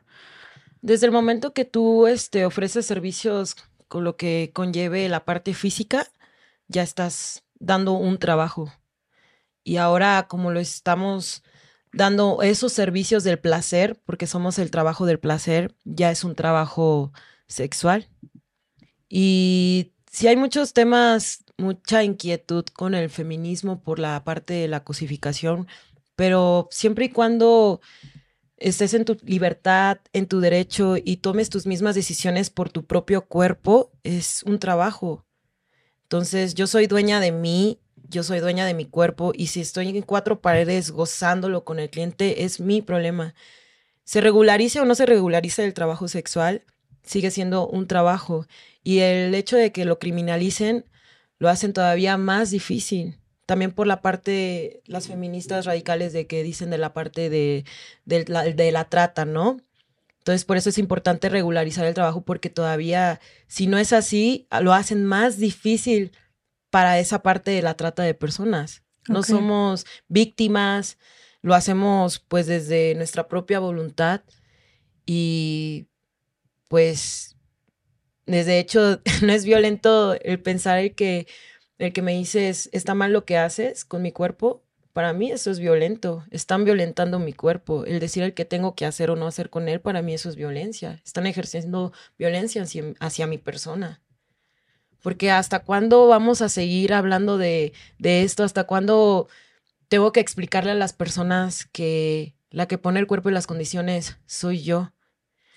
Luego me viene a decir, esta persona te ofrezca una, una alternativa laboral de una fábrica, por ejemplo, donde 12 horas con un sueldo mínimo, donde pues ese trabajo sí es digno, ¿no? Sí es digno porque pues lo estoy haciendo con mis manos. Pero ahora como estoy metiendo la parte del cuerpo, la parte vaginal, ay, no, no, con la panocha no, porque es malo, no, ahí no, está muy mal. Ahí sí es indigno yo creo que es indigno que me ofrezcas otra alternativa laboral y es violento que, que vayas, o sea, que, que juzgues mi persona por lo que hago, eso sí es violencia. Pero la misma culpa la tiene el patriarcado por el hecho de pensar que quieren eh, santificar una vagina y, ponerla como, no, es que no, eso, eso no, quiero una mujer virgen al matrimonio, la tiene el mismo machismo. Entonces, si seguimos viendo como la vagina como algo súper apreciado, difícilmente vamos a combatir con el patriarcado. Tú estás diciendo que por otro lado, en el trabajo, el trabajo sexual se estigmatiza eh, por el hecho de que se hace a través de la vagina o de estas partes del cuerpo como privadas o eróticas, eh, pero que a final de cuentas, pues sigues utilizando el cuerpo para un intercambio de beneficios. Claro. Por eso dices que es como, pues sigue siendo un trabajo como los demás. Sí, exacto. Ok. Pues si las demás personas luego lo hacen de a gratis, yo, ¿por qué no? O sea, ¿por qué no cobrar por algo que puedo sacarle ganancia? ¿Y qué opinas de esta parte? Me interesa saber tu, eh, este, tu opinión. Eh, ¿Qué opinas de esta parte de cuando se habla de que te estás objetificando? ¿Me explico? De que estás eh, como, sí, como vendiendo tu cuerpo y que el cliente o si la persona que paga está viéndolo como un objeto que se puede utilizar más allá que una persona, ¿no? Qué buenísima pregunta, me encantó. Cuando, por ejemplo, tú vas a un súper, pues ves a las cajeras, cajeros, ¿no? O sea, ¿y cómo los ves? Como un cajero. O sea, no te preguntas cómo está, cómo te ha ido, qué tal tu vida. Lo ves como un trabajador más. Las personas que te atienden en, en, por teléfonos, este, las llamadas, pues tú los ves nada más como su trabajo, no los ves como algo más. Entonces, así es esto, lo de nosotras, o sea, es un trabajo. Al final de cuentas, todos al final de cuentas usan su cuerpo físico para trabajar. Claro, aquí la diferencia, como dices tú, es pues que el hecho de que venga incluida la parte, la connotación sexual es, que es lo que lo hace tan, tan estigmatizante. Pero bueno, aquí también habría que preguntar, y por eso es que te trajimos a ti. Creo que mucha de la gente que rechaza también este o cuestiona mucho este tipo de trabajos también es porque no son parte de ese trabajo. Eh, tú, habiéndote dedicado a esto, dedicándote a esto, te sientes, o sea, ¿cómo te sientes dando esos servicios? Vaya, ¿te sientes utilizada? ¿Te sientes vulnerada? Eh, ¿Te sientes como un objeto, te sientes desechada? ¿Qué es lo que sientes en torno a, esta dinámica laboral que conlleva el trabajo sexual? Me siento, pues obviamente mi trabajo me ha ayudado pues a muchas cosas. Y yo estoy consciente de que no es para siempre, o sea, tiene que ser un rato a lo que vas a, exprimir, a sacar todo lo que puedas, a realizar tus metas y tus sueños, porque no es para siempre. Hay mujeres que sí se han perdido en el alcohol y en las drogas por, por, por ese trabajo que te lo dan en charola así fácilmente. Pero no me siento mal, me siento hasta objetivamente bien, porque gracias a eso me ha ayudado a lo que soy. Entonces, yo sé que en algún momento puedo crecer, ¿no? Porque es una industria muy demandante físicamente, donde las quieren, pues, de ciertos perfiles muy altos, por así decirlo, porque si no, pues no les va bien y hay, hay empresas donde las quieren así, súper muy exuberantes, si no, no te aceptan. Entonces, yo sé que en algún momento sí puedo llegar a ser desechable. Y no solo yo, yo creo que pues en todo, ¿no? En todo en esta vida. Yo puedo decir que sí, yo sé que puede llegar a alguien y, y puede tomar por ejemplo, puede hacer un show, ninguno como el mío, eh, pero, yo sé que no es para siempre, entonces yo tengo una mente muy fría y estoy consciente que en algún momento yo me voy a salir de ese trabajo. Ok, y, y, ojo que te quiero que, que sepas que te pregunto cómo te, si te sientes tú con todas estas connotaciones negativas, no porque debas de sentirte así, sino porque es lo que argumentan muchas personas que dicen que el trabajo sexual es cosificante o es denigrante, etcétera, pues quería justo que, que, supiéramos cómo se sienten las personas que están ejerciendo este trabajo, ¿no? Para no hablar por ellas. Sí, pues la mayoría no les importa, no les importa lo que la gente dice por lo mismo, porque pues son personas con unas vivencias muy cabronas y cómo sacan adelante a sus hijos. Obviamente sí se sienten mal por esta parte discriminativa, de esta parte donde, por ejemplo, puedo ir a un bar, a lo que te digo, y estoy platicando con mis amigas y puede llegar alguien a reconocerme y por el hecho de, de saber a lo que me dedico, puede llegar y agarrarme una nalga así, y de que, ay, esta es esto, y por eso me siento con el derecho de hacerte eso cuando, pues claro que no, o sea, no. Y ese día lo agarraron los de seguridad porque ahí me conocen en ese bar y le pegaron y lo sacaron. Claro. Buenísimo. O sea, tú también tienes que saber lo que vales y lo que eres y no porque eres puta, o sea, significa que te tengan que faltar al respeto. Y es que, ¿sabes qué? Esto no nos pasa por ser putas, nos pasa por ser mujeres. Por el simple hecho de ser mujeres nos pasa. Claro. Porque hay muchas otras mujeres que no se dedican a eso que también les pasa. Claro. Pero qué cabrón, como si dedicándote a, esto, hombres se creen, muchos hombres se creen con esta autoridad y credenciales de también lo puedo hacer fuera de esas cuatro paredes del servicio. Exacto. Como si fueran de su propiedad. Sí, tienen mentes, están muy tontos. Tienen mentes muy, muy machistas y muy retrógadas. Claro, pero como dices tú, es más por una mente machista, no tanto porque, ay, pues tú te lo buscaste por dedicarte a eso. Es como, no, a ver, yo me dedico a esto y este es mi tiempo y esto es lo que cobro y este es el espacio. Exacto. Pero fuera de eso no me puedes tratar. ni dentro también. Y apenas, la semana pasada tuve una experiencia horrible con un cliente que era de mi confianza que yo ya había salido con él, me, me pagaba, ay, te doy tres mil pesos, pero vamos a comer nada más. Y yo, ah, bueno, está bien, por ir a comer. Y bueno, y esta vez me dice, ¿qué crees? Estoy cerca de, de donde te quedas, ¿no? Porque la pensión es, está en el mismo bar. Y me dice, ¿puedo pasar por ti o ven a comer? Ya sabes, te doy tus tres mil pesos, pero nada más vente a comer. Y yo, ah, bueno, llegué y está como unos amigos suyos y todos bien ebrios a las cuatro de la tarde todos muy borrachos y fue de que, ah, bueno, pues yo ya he tratado con ebrios, pues a eso me dedico, ¿no? Y, eh, y él, este, ¿qué onda? ¿Cómo has estado? Y que no sé qué, y pues ahí todo normal. Y oye, pues ¿qué onda con mi paga? Ay, es que de aquí nos vamos a ir a una quinta que hay una fiesta familiar y que no sé qué. Yo, ¿cómo que una fiesta familiar? Dije, no, ¿cómo crees? Ándale, te doy más. Y yo, bueno, está bien. Dije, yo ya confío en él, nunca he pasado ningún problema con él. Bueno, vamos en el camino, el vato seguía tomando, se empezó a... Y yo, oye, ¿cuándo? o sea, ¿de cuándo, ¿de cuándo me perdí esto? Tú no, no hacías eso. Meterse coca. Ajá. Para la gente que no se escucha, que no está Ah. viendo. Ok, ajá. Y yo, "Dos- ¿desde cuándo empezaste a hacer eso? No, no, no te preocupes, si están, están un desmadre y si. Pero sus amigos hasta eso no me, no me faltaban al respeto ni nada. Él ya me andaba como que tocando y todo. Le dije, oye, espérate. Sí. Bueno, llegamos a la quinta y pues sí, familias, era el cumpleaños de uno de sus amigos y así. Y hasta su amigo nada más como que se acercó a saludarlos y se fue de la mesa. Y este, y este hombre, ay, me encantas, te amo y eres todo para mí. Y yo, ajá, sí, tú también a mí, sí, ajá. Y luego pues agarra y me hace así, me da una nalgada. Le dije, oye, ¿qué te pasa? Está, hay gente aquí. Y pues era pura gente pues de dinero, la verdad. Llegaba así puros carrazos y así, súper muy pipirisnay. Y yo pues este, pues se me, yo creo que se me notaba, ¿no? En ese momento andaba con una blusita así con las chillotas de afuera y un pantalón bien pegado, pues, y co- llegando con un vato bien feo, pues obviamente se nota, ¿no? ni mensa. Se dice y ni modo. Sí, pues ajá, y me llevaba como por aquí una cosita, o sea, así con alopecia aquí el hombre. Pues por eso anda pagando.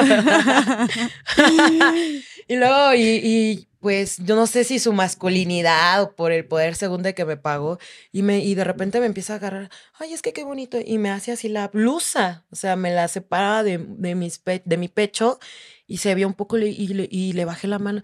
Le dije, oye, ¿qué te pasa? Mira, yo no te voy a decir cómo me trates, ni cómo seas, pero tampoco voy a tolerar este tipo de, de comportamientos.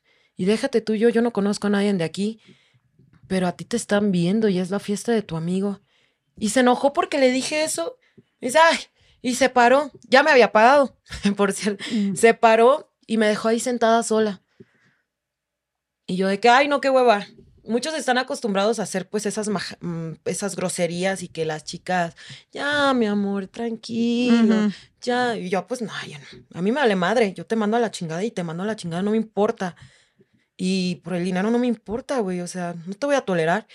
Y ya le hablé rápido a mi taxista y de que viniera por mí y él jamás se me acercó, jamás. Estaba así, así, hermana, de agarrar el dinero, romperlo y aventárselo enfrente de todos, de que, ay, toma, güey. O sea, no me importa. Ajá. Yo dije, ay, mi tiempo de que me desperté, me arreglé, mi, mi, mi enojo que me hizo sentir, dije, ay, no, no. Dices, mejor lo mandamos a la chingada, Y pero, no con- pero ver. me quedo con la lanita. Pero ya con dinero.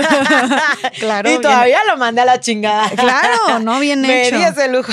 Qué bueno, qué bueno. Y, ya, y ya, o sea, por ejemplo, con él ya no volverías a salir, ¿no? No, jamás, Claro. jamás. Y yo sé que va a haber esto porque me sigue. Ah, Uy. Porque de Ni hecho, modo, chico. sí, y lo bloqueé y, y me llegó un mensaje infiltrado en Instagram y era él, perdóname, ay, perdóname, ya no estés enojada. Ya, no le contesté. Mm. Yo no les digo, mira, yo no te voy a educar ni voy a decirte cómo tienes que ser conmigo y así, pero tampoco voy a tolerar esos comportamientos. No, Dorian, de verdad que gusto me da y ojalá que también muchas mujeres que nos están escuchando, este, no solamente trabajadoras sexuales, sino todos aprendan a poner también estos límites de hasta cuándo los patancitos ya se están pasando y que también ni el dinero, ni el amor, ni nada es suficiente como para aguantar ese tipo de tratos. Exacto. Y ahora retomando el tema de lo que hablamos de este estigma y rechazo que hay hacia el tema del trabajo sexual. ¿De qué manera crees que el movimiento feminista pudiera apoyar más efectivamente a las trabajadoras sexuales? Pues como dicen, en unión, la unión hace la fuerza. Entonces, si tantito tuvieran esa sensibilidad, ese, esa parte de decir, oye, yo sé que puedo hasta de cierto, cierto momento no es que nos apoyes, sino también pues abrazar esta lucha, esta lucha que pues no solo son de ellas, sino también de nosotras y de todas las mujeres, Claro. de erradicar contra las violencias con nosotras, porque no solo pasa en mi trabajo, sino también en todos lados. La violencia con nosotros te refieres, o sea, entre nosotras. La violencia que, ajá, que, ten- que, que nos ejercen la mayoría, pues, de los hombres, ¿no? Claro, claro. Ahora, otra cosa que mencionaste es, y que es una realidad, cuando mencionas de cómo eh, el trabajo sexual es un trabajo, decías que pues este trabajo también le ha abierto mucho camino y le ha dado muchas oportunidades a mujeres que de otra manera tal vez no las tendrían. Eh, ¿consideras que hay cierto, primero, consideras que hay como cierto contexto o cierto perfil eh, que, que vivan o atraviesen ciertas mujeres para dedicarse al trabajo sexual? Sí. ¿Cuál sería? Pues, ¿perfiles te refieres a que tienen otra vida y van a escondidas al trabajo o cómo? Eh, desde eso o hasta también qué necesidades o carencias, si tuvieron alguna necesidad, alguna Ah. carencia, o sea, su, su contexto justo tal vez eh, familiar o educativo, socioeconómico, Sí. etcétera. O sea, ¿hay algún perfil también? Sí, la mayoría. La mayoría son mujeres que no tuvieron op- oportunidades educativas, que pues sí las escuchas hablar, no tienen la mayoría buena ortografía y cosas así simples, ¿verdad? Pero sí la mayoría pues tuvieron muchas carencias, crecieron con demasiadas carencias y por eso fue lo que se orilló a, ese trabajo. Y este trabajo representa, como dices, una oportunidad, pues para muchas personas de, y especialmente mujeres, de tener más herramientas, de tener otro ingreso, de tener más oportunidades. ¿Nos podrías platicar un poquito más de cómo este trabajo, tanto en eh, eh, personalmente para ti como para tus compañeras, o sea, casos de éxito donde ese trabajo efectivamente le abrió puertas y camino a otras mujeres que venían tal vez de un contexto pues este más marginado, de pocas oportunidades, de muchas necesidades, carencias, etcétera. Sí, no, hombre, un chingo. He visto muchas que se hicieron de sus negocios propios, sus casas, que ahora las veo viajando por el mundo, o sea, con sus hijos súper bien, ya retiradas de este ambiente y, y ya con oportunidades muy, muy chidas para ellas. Y habiendo construido como un, un- un sustento. Sí, vaya. claro. Y como dices tú, o sea, entonces dirías que muchas también lo ven como tú lo estás viendo de, oye, es un ratito, hago mi lana y ya está. Sí, sí, la mayoría, pero todavía hay muchas que no, o sea, no supieron hacer eso y sí, pues casi toda su vida se dedicaron a, a ese trabajo. Mm, Porque no pusieron, no, o sea, no, no utilizaron de, de, no se organizaron bien financieramente, ¿te refieres? ¿O sí, por- exacto, porque pues es que se les hace fácil de que, ay, gasto hoy este dinero y al día siguiente pues como quiera me voy a ganar otro. Y pues no, ya sabes que eso de los microgastos y todo eso no te hace luego juntar dinero y, y pues es lo importante en este trabajo, ahorrar, juntar lo que puedas y, y ya, o sea, salte. Claro, claro, claro. Sí, pero me imagino que de repente también el estar ganando tanto dinero, y más si dices que pues to- es todos los días y que les va muy bien, pues ha de ser muy fácil tal, ver- tal vez perder piso, ¿no? Sí, exacto. ¿Te llegó a suceder alguna vez a ti? Ah, sí, sí, bastante. Pues digo que con las parejas que tenía, una no le gustaba lo que yo hacía y, y pues me salí del trabajo, perdí varios años de mi vida y luego empiezo a andar con otra persona y yo por querer conse- o sea, consentirle y así pues gastaba mi dinero para pues darle lo mejor, ¿no? Entonces todos esos años no junté, pues se me hacía fácil también irme de fiesta. Yo también llegué a, a consumir sustancias en su momento, muy cabrón muy cabrón y que afortunadamente dije, no, o sea, yo no quiero esta vida, yo no quiero esto para mí. Y yo sola, es que, porque yo viví sola, he vivido sola estos años.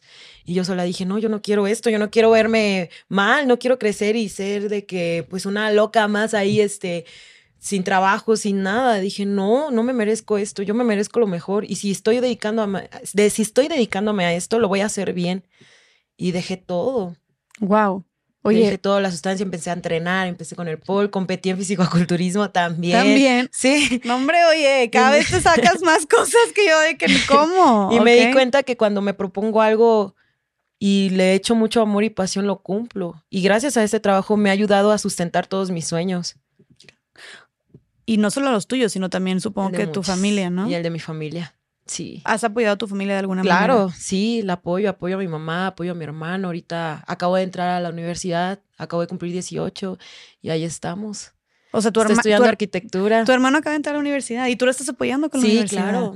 Ah, y, ay, no, qué. Y es qué un orgullo. amor, es un amor, es muy centrado, es muy educado, o sea, no toma nada, es súper tranquilísimo. Yo le Mm. digo a él, no, mira, este, yo me esfuerzo y trabajo, o sea, él está consciente de lo que me dedico. Un día le ah, platicamos, ¿cómo, ¿cómo ves de esto? Y él, no, pues es que eres mi hermana y pues es tu cuerpo y tú sabes lo que haces, yo te respeto y así. Dice, pero ahí, ahí pronto me veo con mi Lamborghini, ¿eh? Ah. Y, ay, estás. Nada perdido. Salió listo el muchacho. Muy apoyador él. Cuando tenía como 15 años. y yo, no, pero, Pero qué sea lindo. gracioso, pues. Claro, claro, claro. Oye, no, no me imagino, Dorian, cómo te has de sentir, como esa, esa satisfacción tan bonita que has de sentir de, no manches, o sea, es, es, es muchísimo estarle dando a tu hermano la oportunidad de estudiar y una carrera aparte como arquitectura, pues me, me imagino que te da a ti mucho sentido de vida, ¿no? Sí, demasiado, demasiado. Me llena demasiado honor, orgullo que, o sea, sí pude ayudar a alguien y no solo a mí, también pues a mis compañeras, ¿no? Que una que otra he ayudado, pero este, verlo crecer y verlo ser un chingón y tan inteligente que luego me pide este libro, lo quiero y yo le he regalado libros, o sea, es, es un amor, es un amor mi hermano. Y pues sí somos, a pesar de que en su momento sí fuimos una familia muy disfuncional, la verdad, ahora pues estamos más unidas que nunca. Él es el único varón. Es mi madre, mi hermana mayor y yo la del medio y mi hermano menor.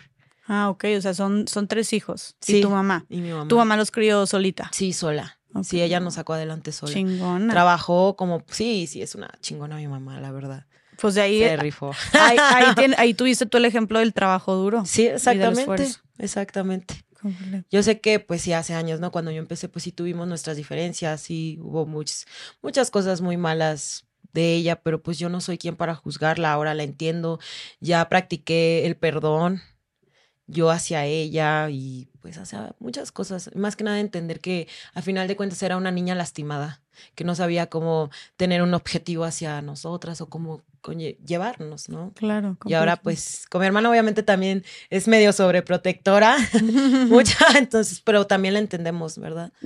Pero ahora ya es más tranquilo todo, estamos pues saliendo adelante, Claro. saliendo adelante. Y tú eres un pilar importante entonces en tu familia. Sí. Ay, doña, pues la verdad, mis respetos y toda mi admiración de que además de salir adelante por ti solita, no te olvidas también de tu familia. No, jamás. y de tus compañeras también. Sí, No, sí. estás cañona.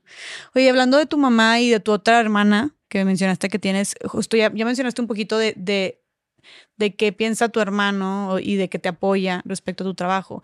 Y tu mamá, tu hermana, las demás personas de tu familia, eh, eh, ¿cómo ha sido para ti este proceso de compartir este, con tu familia, dedicarte al trabajo sexual? ¿Has recibido apoyo por parte de ellos o cómo ha estado ese tema? Al principio sí fue pues muy incómodo para mi mamá, incluso nos dejamos de hablar casi un año, pero ya después, este, pues al final de cuentas está el amor de madre a hija, ¿verdad? Claro. Y pues volvimos a hablar. Yo le dije, yo te quiero apoyar con esto, lo que ocupes y así. Ahora pues me encanta porque cuando me voy a trabajar a un lado, mándame la ubicación, el nombre del lugar. ¿Y quién es el gerente? Y le mando el nombre y cómo te fue. Y le- yo sí le cuento súper abiertamente cómo me va, qué voy a hacer y así. Ok. Y ella ya Sí, lo sin como sí. ya chido. Ok, ok. Oye, Sí, pues es muy también alivianada. que mis respetos también para ella, porque siento que tal vez siendo de otra generación o eh, ahorita, como dices tú, tal vez el discurso ya está más abierto, estamos teniendo estas conversaciones, este, hay más inclusión, respeto, digo, todavía falta mucho, ¿verdad? Pero ya está, está un poquito más avanzado, pero pues tal vez para tu mamá haya sido también difícil Sí, eh, como claro. entender, ¿no? entenderlo. Sí, fue unos años, pues sí, difíciles y ya después ya lo empezó a entender. Pero ahorita no, hombre, súper muy alivianada conmigo, con mis amigas, con mis amistades, que la mayoría pues son puras jotas, lenchas, pura banda LGBT. Y de hecho, cuando me fue a ver apenas a Monterrey, pues uno de mis roomies pues hace drag.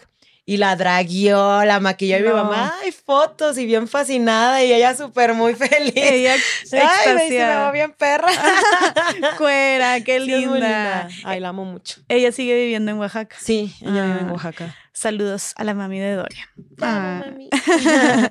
Oye, y hablando también de familia, eh, algo que, que- y justo estábamos hablando de esto antes de grabar, de lo que mucha gente también te cuestiona mucho, es como el, eh, y, y si llegas a tener hijos, ¿no? De que, que- ¿Qué van a decir? Hablando, siguiendo con el tema del estigma que hay sobre el trabajo sexual, ¿qué, qué, qué respondes tú ante estos comentarios?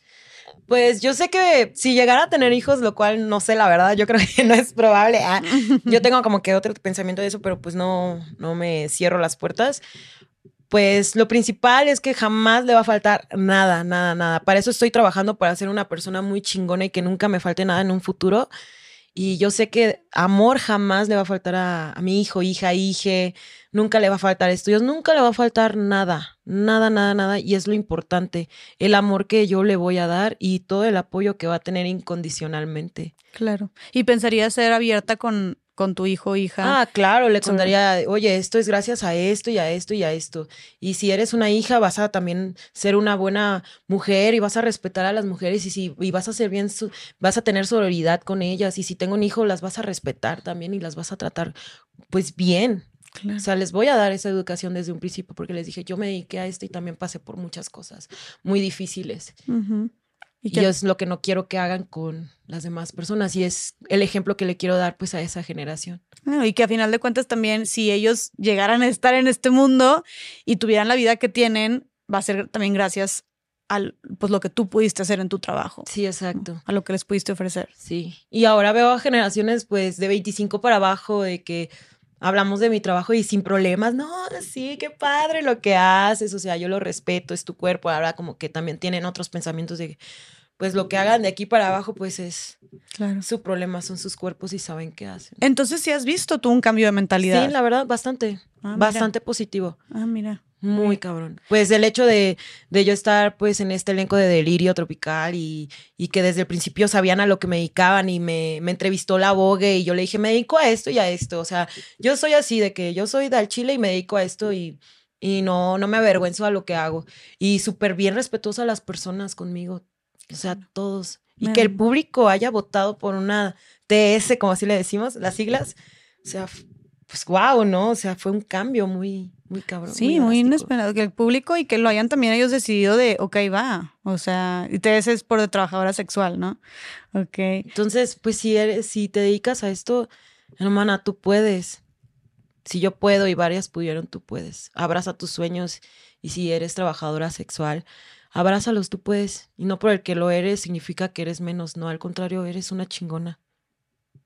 Me encanta, me encanta este mensaje que estás dando. Sí, porque creo que ha de ser difícil, ¿no? Como en un mundo que te está tal vez juzgando mucho, eh, esta parte de abrazar tu identidad y sentirte orgullosa de quién eres, pues de repente sí, ya de por sí para las mujeres en general se nos dificulta con todos estos exigencias que hay hacia nosotras, pues tal vez ser una trabajadora sexual también pueda ser eh, difícil trabajar en tu seguridad, en tu autoestima, en sentirte orgullosa de quién eres, ¿no? Sí. Bastante. Claro. ¿Qué crees que ha sido lo que más te ha servido a ti para trabajar en eso? ¿Cómo en qué me ha servido? Para sentirte como orgullosa de quién eres. Ah, ok. sí, sí, sí. Lo que me ha servido para eso, pues sí, en sacar adelante a mi familia y en cumplir todas mis metas. Claro. Todos los sueños que he hecho, sin importarme nada. Oye, Dorian, y ah, no quiero dejar de, perdóname que insista con esto, pero es más importante poner estos temas sobre la mesa para visibilizar también lo que está mal, aunque me da mucho gusto que digas que ya el discurso va cambiando y hay más tolerancia y respeto ante esta diversidad de trabajos.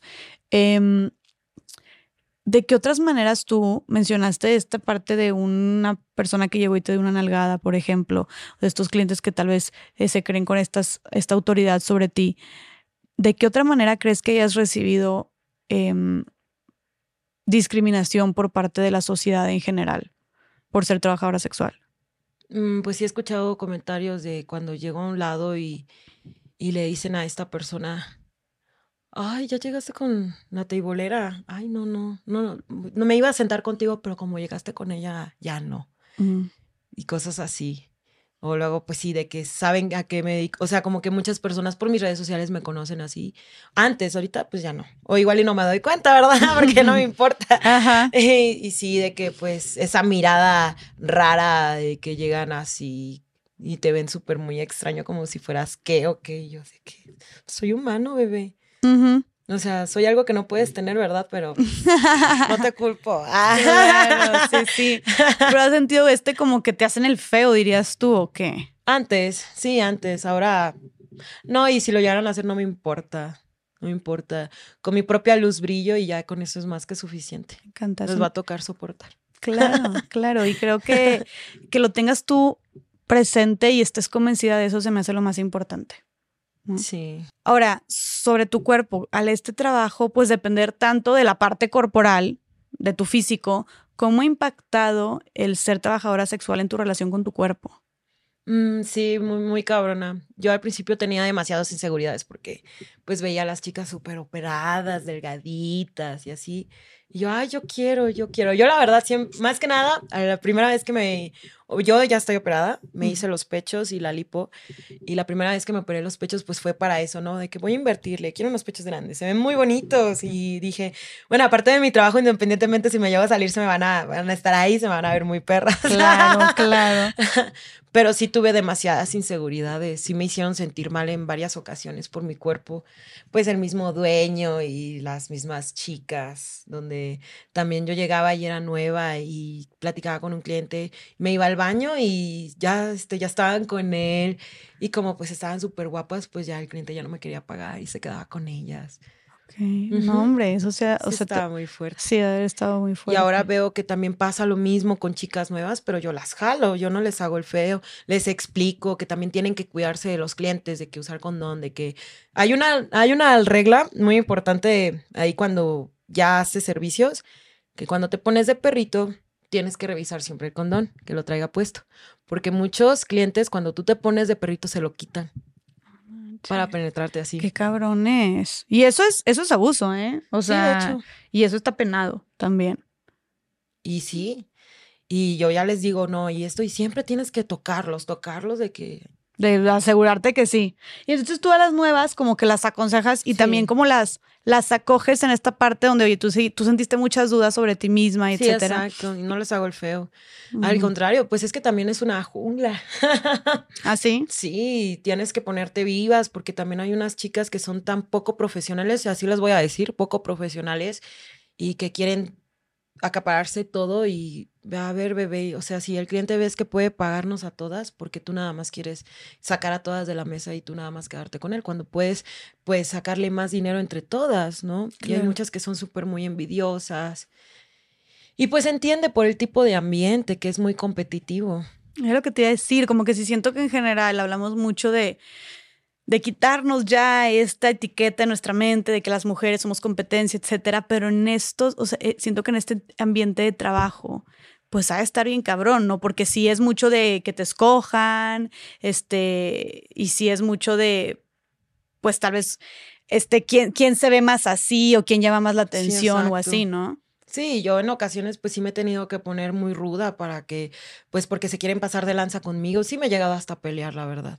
Pero no siquiera por mi culpa, sino por chicas que están ahí pique y pique y pique y yo soy bien tranquila y varias amigas de que también son bien tranquilas y hay unas que, que no, pero nada más me sacan de mis casillas y lamentablemente pues luego también conlleva ese tipo de ambiente pues a ese tipo de agresiones. Pero lo que buscan es, o sea, es meramente como demeritarte o es literal una, una lucha como por los clientes. Desmeritarte, hacerte sentir menos, la lucha por los clientes, eh, la envidia. Mm.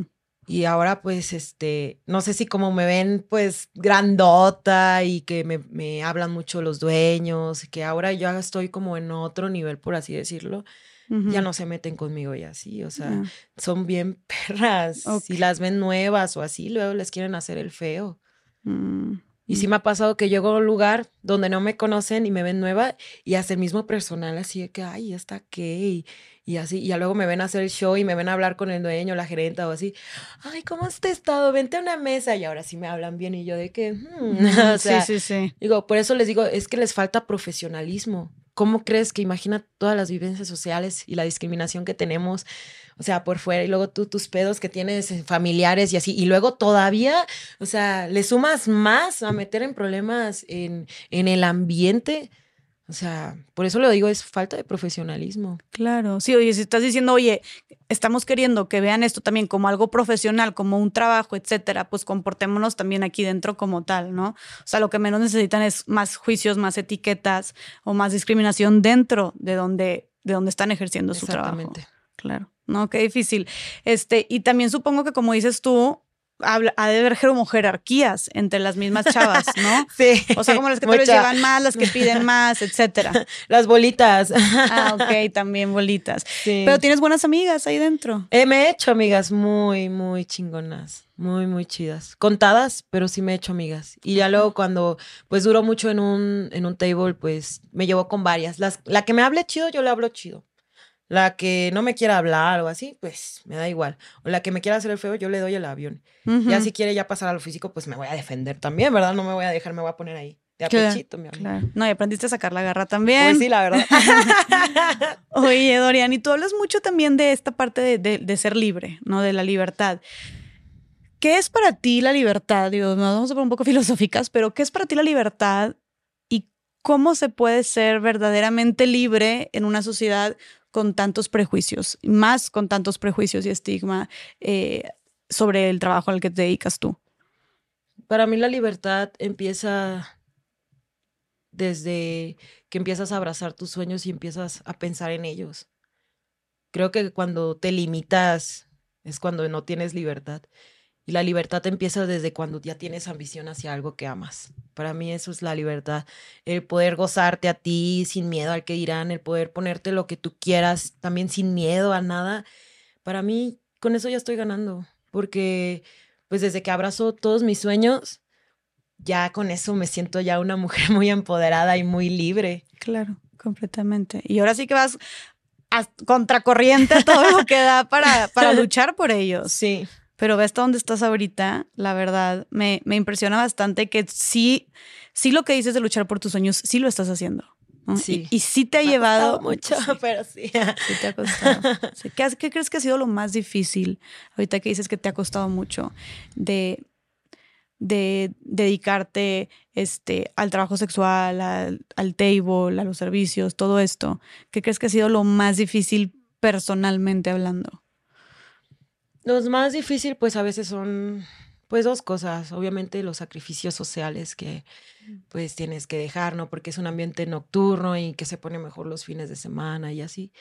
Ya una vez pasando eso ya no me importa, o sea, yo es como que voy ya sobre mi meta. Y también lo difícil, pues son las amistades que llegaste a hacer y pues las cosas que, pues que pasaron en esos momentos por culpa de clientes. Ok. Sí, entonces, pues son esas dos cosas, el, el ver cosas feas en ese ambiente y por culpa de clientes y también pues sacrificar tu parte social. Ok. ¿Qué cosas, hablando de estas esta parte de cosas feas que llegaste a ver por culpa de clientes, un tema importante que yo quisiera tocar contigo es pues la violencia que sufren las trabajadoras sexuales también en, en su área de trabajo, ¿no? Que ya mencionaste tú algunas cosas que las menosprecian o que se quitan el condón, etcétera, pero también hay otro tipo de violencia cuando es ya, oye, la violencia, eh, la física, abusos, eh, golpes, que sucede bastante, ¿no? Y que luego, desgraciadamente, eh, precisamente por ser trabajadoras sexuales, como se invisibiliza mucho más o se culpabiliza a las propias víctimas. Eh, ¿Cómo has vivido tú eh, en este ambiente la violencia contra las trabajadoras sexuales por parte de los clientes o de la gente en general?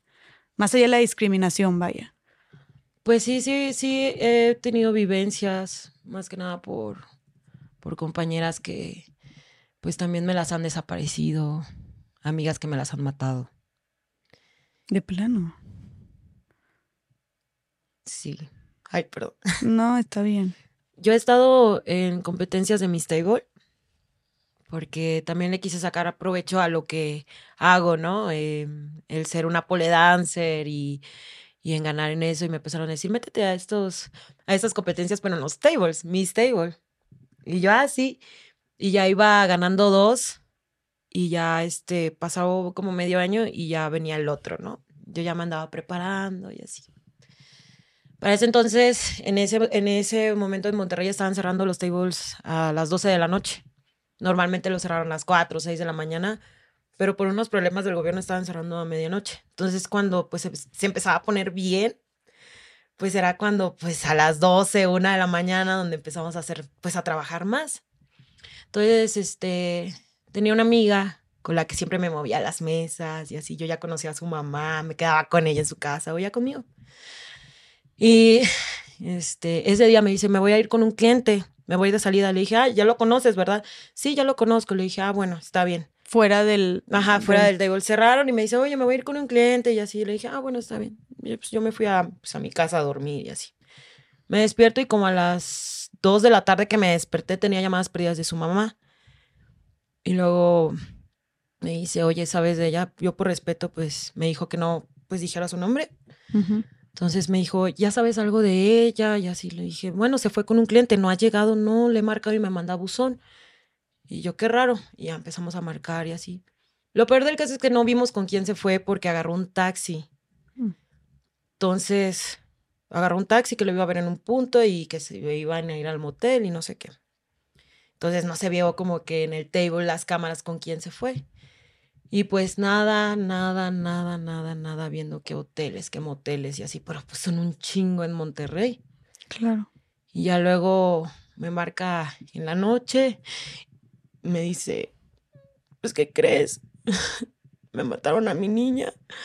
Este, tiene, todavía no me la han enseñado, pero sabemos, yo estoy segura que es ella.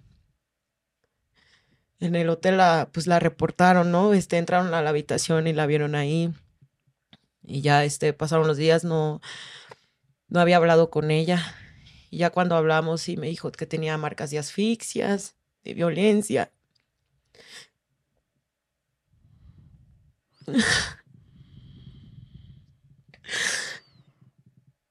Y yo ya había escuchado anteriormente de otras amigas de amigas desaparecidas que las han matado, pero nunca lo había vivido tan cerca. Y todavía me acuerdo que ya se faltaban dos semanas para lo del concurso. Y yo dije, yo no quiero ir, no tengo ganas de nada, no quiero ir a bailar, no quiero ir a encuerarme, no quiero nada. Y luego dije, ¿sabes qué? Voy a usar la pista como protesta y voy a hablar de los feminicidios contra las trabajadoras sexuales. No me importa el que dirán, no me importa si nos ven. No me importa que los clientes esperan ver chichis, no me importa nada de eso. Entonces agarré, llegué, este, bailé una canción, bailé una que se llama Beer Say Be Free, decía, yo no quiero morir, yo quiero ser libre. Y al final sacó una pancarta y decía ni una menos. Y todavía me acuerdo porque varias compañeras yo le di veladoras, yo estaba llorando en camerino, todavía no quería entrar, no, les dije no quiero bailar ya, no quiero. Me dicen, ándalo, hazlo, hazlo, por favor, hazlo. Y dije, bueno, lo voy a hacer, no me importa ganar, no me importa nada. Y terminé de bailar y, y, saqué la pancarta bien alta, ni una menos, y todavía mis demás compañeras con veladoras blancas se pusieron alrededor de la pista, las pusieron, caras de clientes sacados de onda, todas las chicas gritándome, aplaudiéndome, otros clientes aplaudiendo. Y todavía me acuerdo, ella tiene una hermana. Y me acuerdo que a la semana que voy a trabajar ella me abrazó, lloró, muchas gracias por esto, gracias por lo que hiciste por nosotras, porque por el hecho de ser putas. imagínate otros feminicidios que quedan impunes, que no se dedican a esto. A nosotras todavía nos invisibilizan más, todavía más.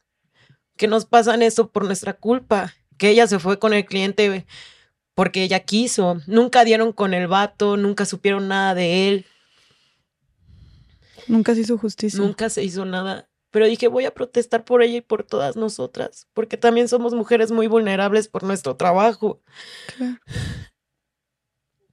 Y ese día no lo pude creer, estaba, ¿qué acabo de hacer, no? ¿Qué acabo de hacer en un table ahí donde pues esperan ver culos y así? Gané, de hecho. Ganaste. Y gané el primer lugar. Y yo dije, creo, o sea, no sé cómo, cómo pasó esto. Y ya de ahí dije, de aquí soy y es una lucha que tengo que hacer por ellas. Y siempre hablo por nosotras. Yo sé que a veces es muy difícil en nuestro propio ambiente que también existan las envidias, que exista lo malo, pero para eso estoy yo, para erradicar eso y para enseñarles que, una, que unidas podemos ser mejores, tener sororidad. sororidad. Más que nada. Y todavía lo que iba de este tiempo desaparecieron también a otra compañera y nunca supieron de ella tampoco y dejó a sus hijos con su mamá. Allá todavía tenemos la esperanza de que la encontremos. Y así varias, yo estoy en grupos de WhatsApp donde lo bueno que en esos grupos también de que, oye, ¿cómo está aquí? ¿Qué tan peligroso está?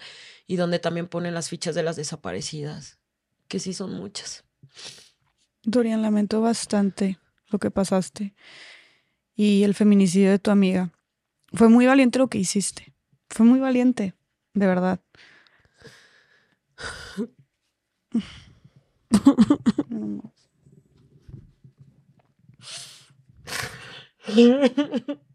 Ay, perdón.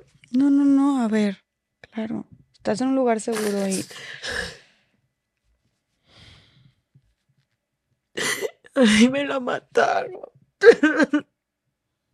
Y como dices tú, lo que duele bastante también es esta invisibilidad, ¿no?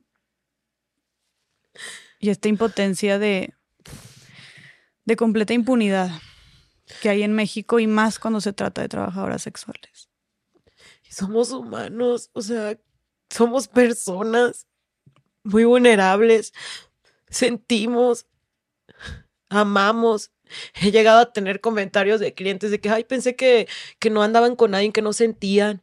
O he escuchado también de que pensé que venían porque son promiscuas.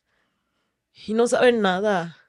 No saben todo lo que hay detrás de esto. Somos al final, al, final de cuentas personas que luchamos por nosotras. Y por salir adelante. Y por salir adelante. Claro a pesar de todo y también de lo que de lo peligroso que puede llegar a ser. Por eso alzo la voz para para erradicar ese tipo de cosas, para apoyarnos, para ayudarnos, que haya algo algo una alternativa, pero buena, que sea que sea más visibilizado, o sea, que que haya hasta, puedo decir, a, estos grupos donde, oye, sí, mándanos tu ubicación, no hay problema, o si ves a, alguien que, que se dedique a esto, ¿por qué mirarla mal? ¿Por qué hacerle el feo? No sabes lo que ha pasado, no sabes todo, todas las vivencias y todo el dolor que pasa.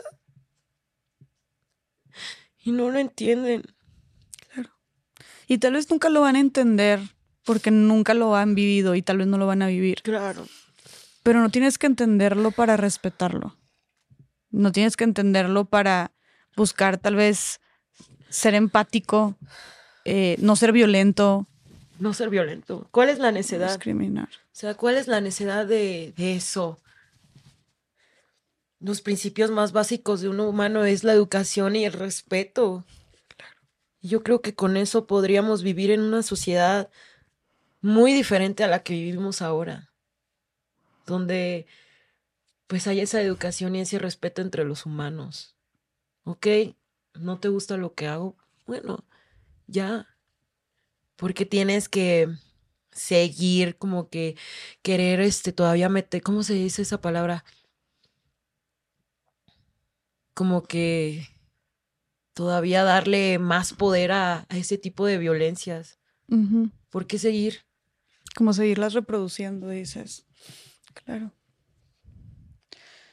Y que además, no sé, de verdad, yo sí, es, es complejísimo y, y, nos llena de impotencia y de dolor y de confusión el, las raíces, ¿no? De esta violencia machista que, que daña tanto a las mujeres.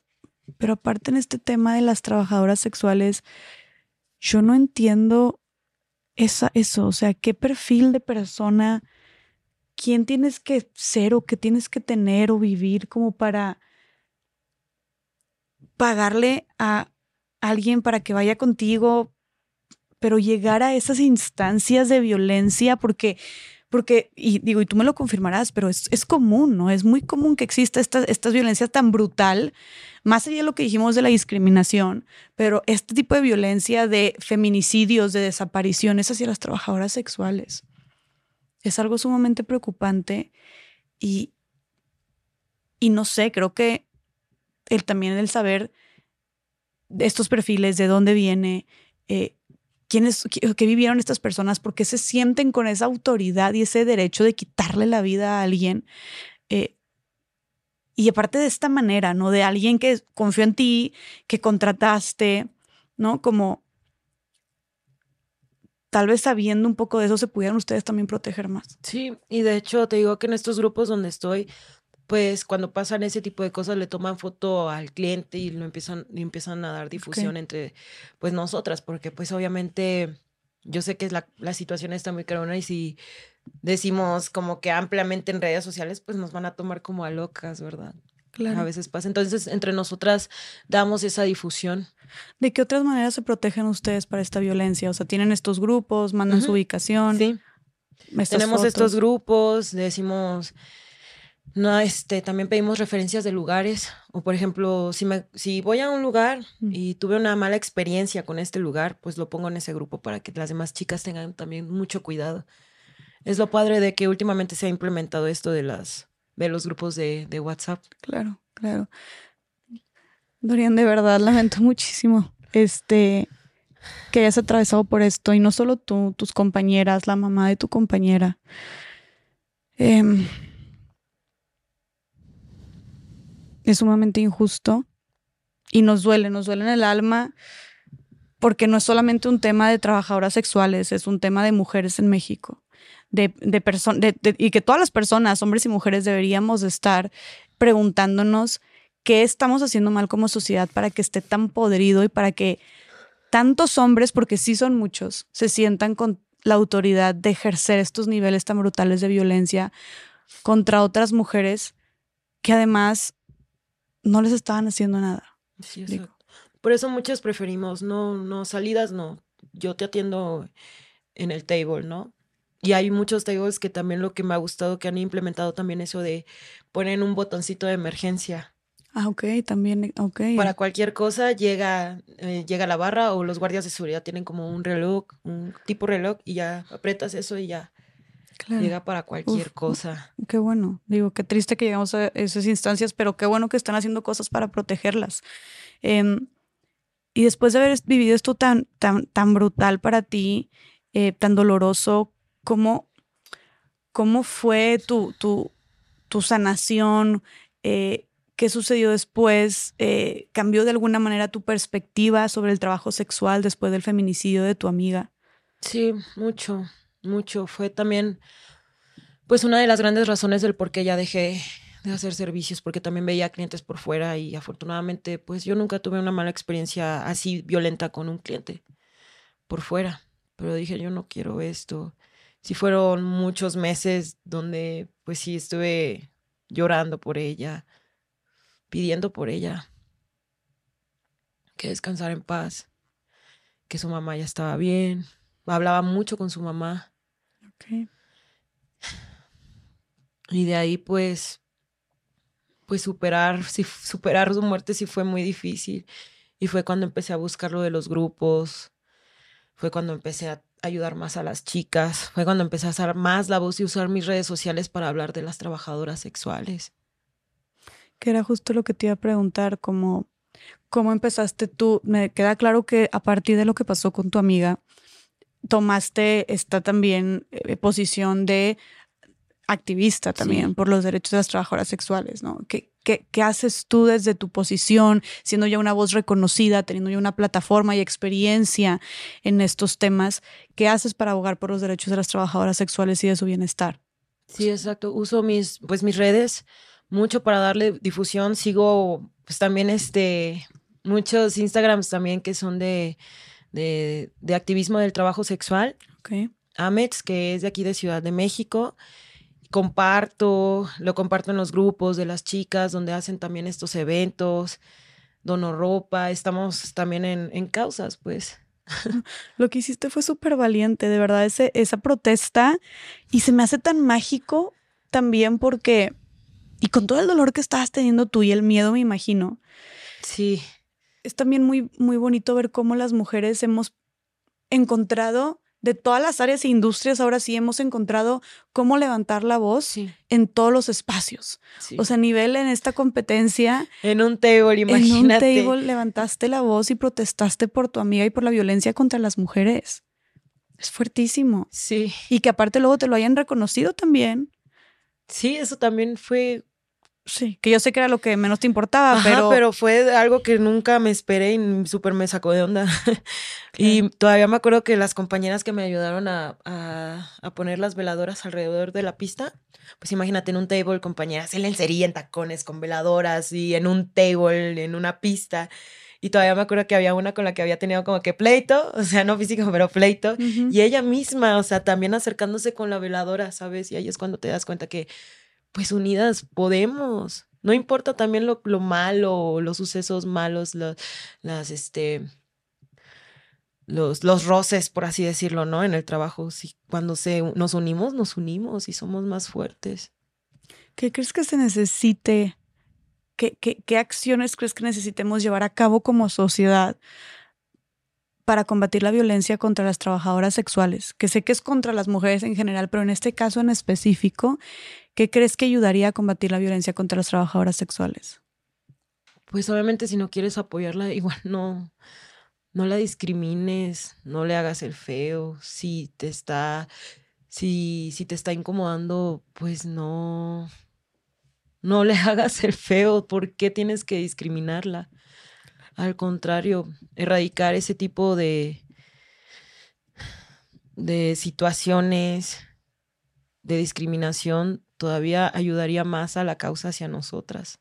Claro, claro. Y creo que también específicamente hacia los hombres y específicamente hacia los hombres que, que son clientes, ¿no? Que acuden a estos, a, estos servicios, pues digo, yo no sé de qué manera hay que decir, hay que pedir que dejen de, matarnos, ¿no? Pero...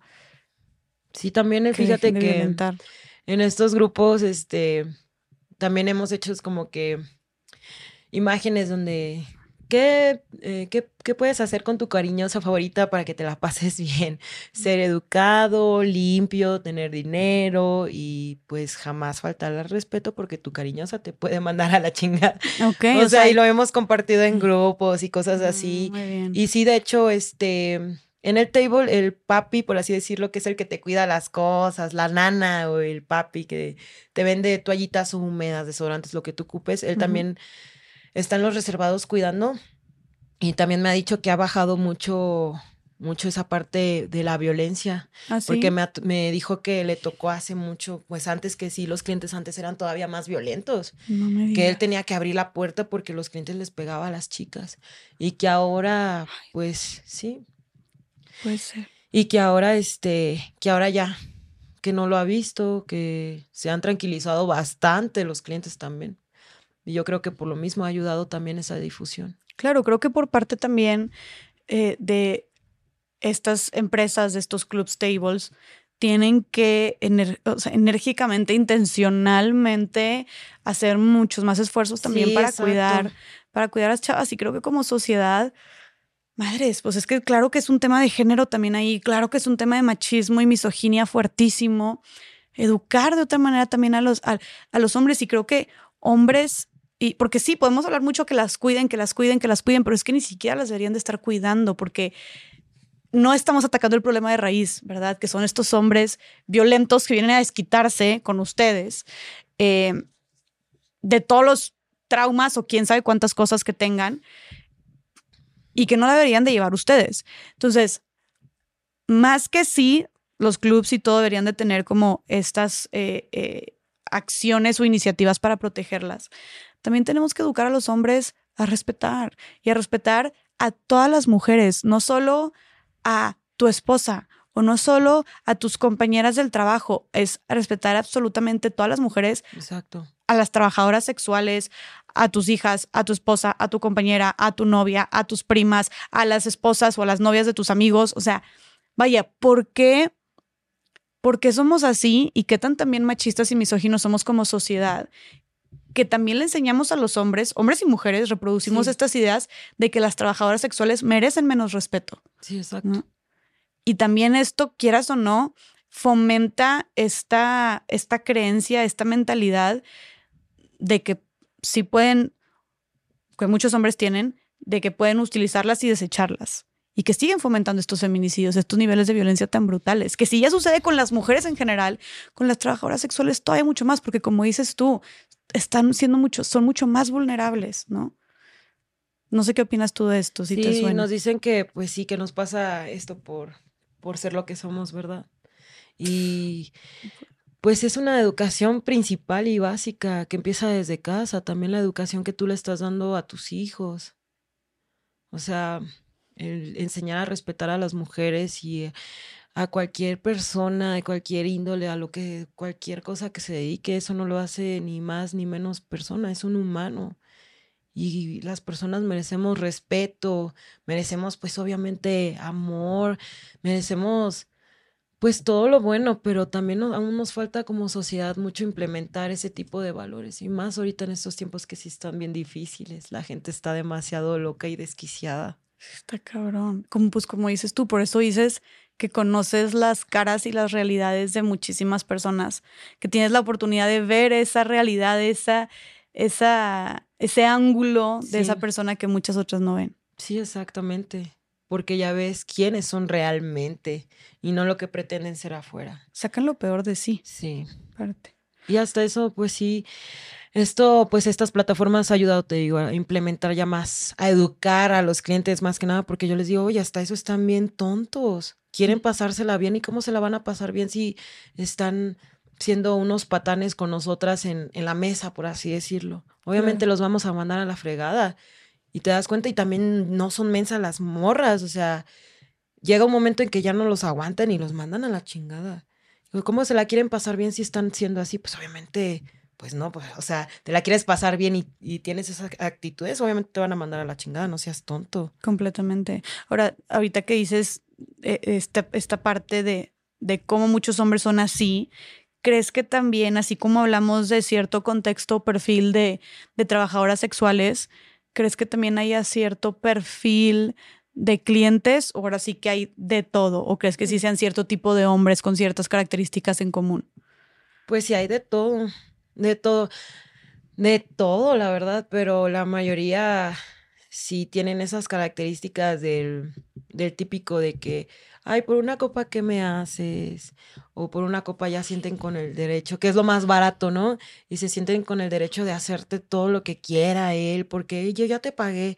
Ya chinga, y a mí qué no, pues ya no te voy a pagar, ay, no, no, ay, no sabes ¿Cómo, ¿Cómo me afecta que no vayas a querer pagar otra? O sea, lo que no hiciste en un día lo vas a hacer con otro y mucho mejor y más educado. Claro. Pero la mayoría sí son algo patanes. Pero dirías que son, o sea, vaya, son de todas las edades, son de todos los ah, niveles socioeconómicos, de todas las ocupaciones, todo. De todo. Casados, solteros. Sí, la mayoría sí son casados, la verdad. Madres. Sí, la mayoría son casados. ¿Y, y crees que casados, pero y que lo hagan escondidas de la esposa, porque luego unos tienen sus acuerdos. Sí, pero también muchos conozco que sí, que la esposa sí los deja y así. Pero muchos que no, me imagino. Y hay unos que no. Ok, sí, o sea, ahora que si no, no hay un perfil de cliente, ahora sí que hay como con muchísima diversidad, podrías decir tú. Así como también hay muchos que respetan y muchos que no. Sí, exacto. Y al final de cuentas, pues nosotras estamos trabajando. Claro. No estamos como que siendo la amante o te quiero bajar a tu marido y así, ¿no? O sea, pues es nuestro trabajo.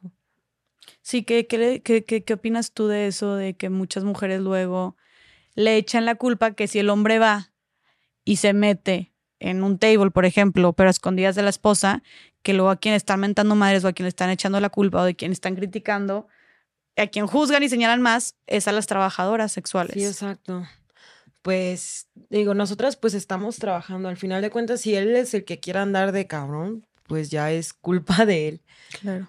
Y te digo, pues no somos como otras mujeres que sí son las amantes y buscan bajarle el esposo o quitárselo o así, ¿no? A nosotras no nos interesa tener eso, o sea, es como que nos interesa el dinero y ya.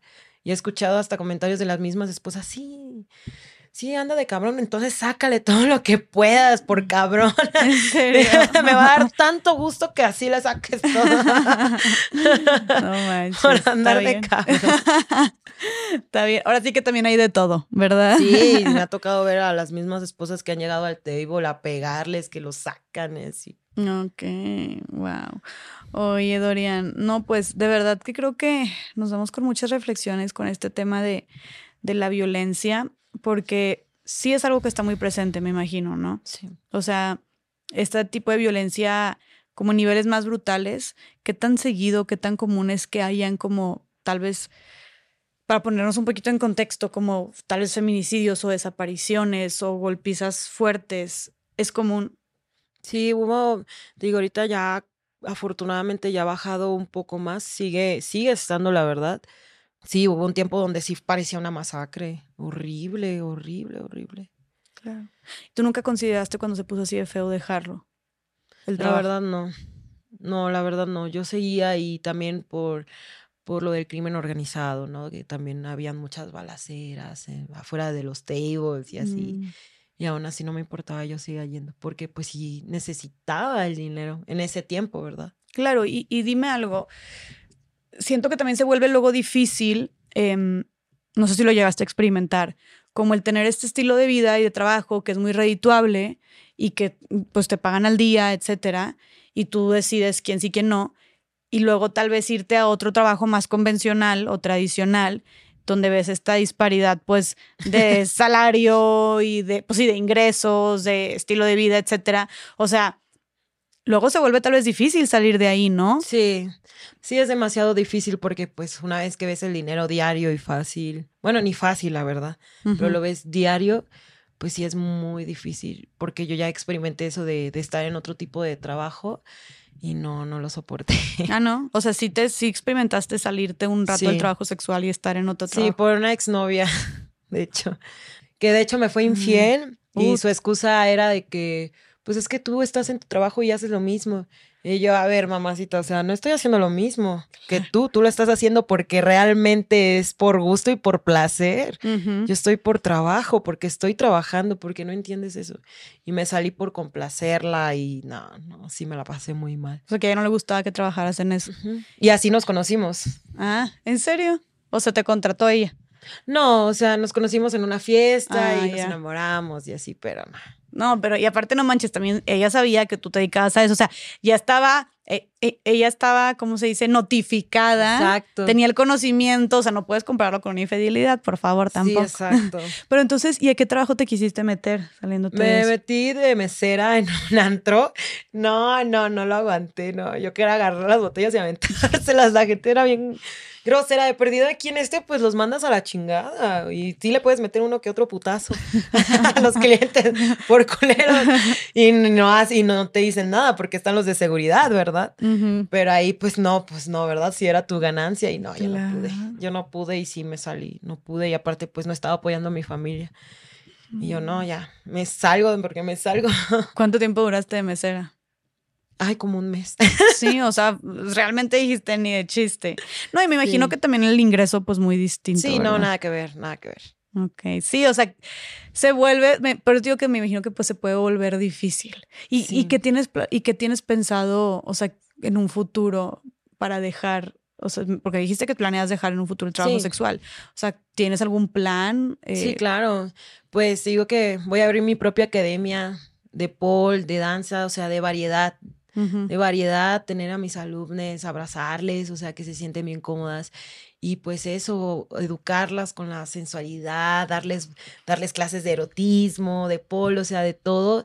Ese es mi sueño. Oye, Dorian, y ahorita mencionaste algo bien interesante que tú solita dijiste, no es dinero fácil, porque también mucha gente se le hace muy fácil decir, ay, pues sí, ellas juzgando, ellas como quieren dinero fácil, pues nada más se meten ahí y listo, pero pues no le quieren chingar, no le quieren trabajar. Mm.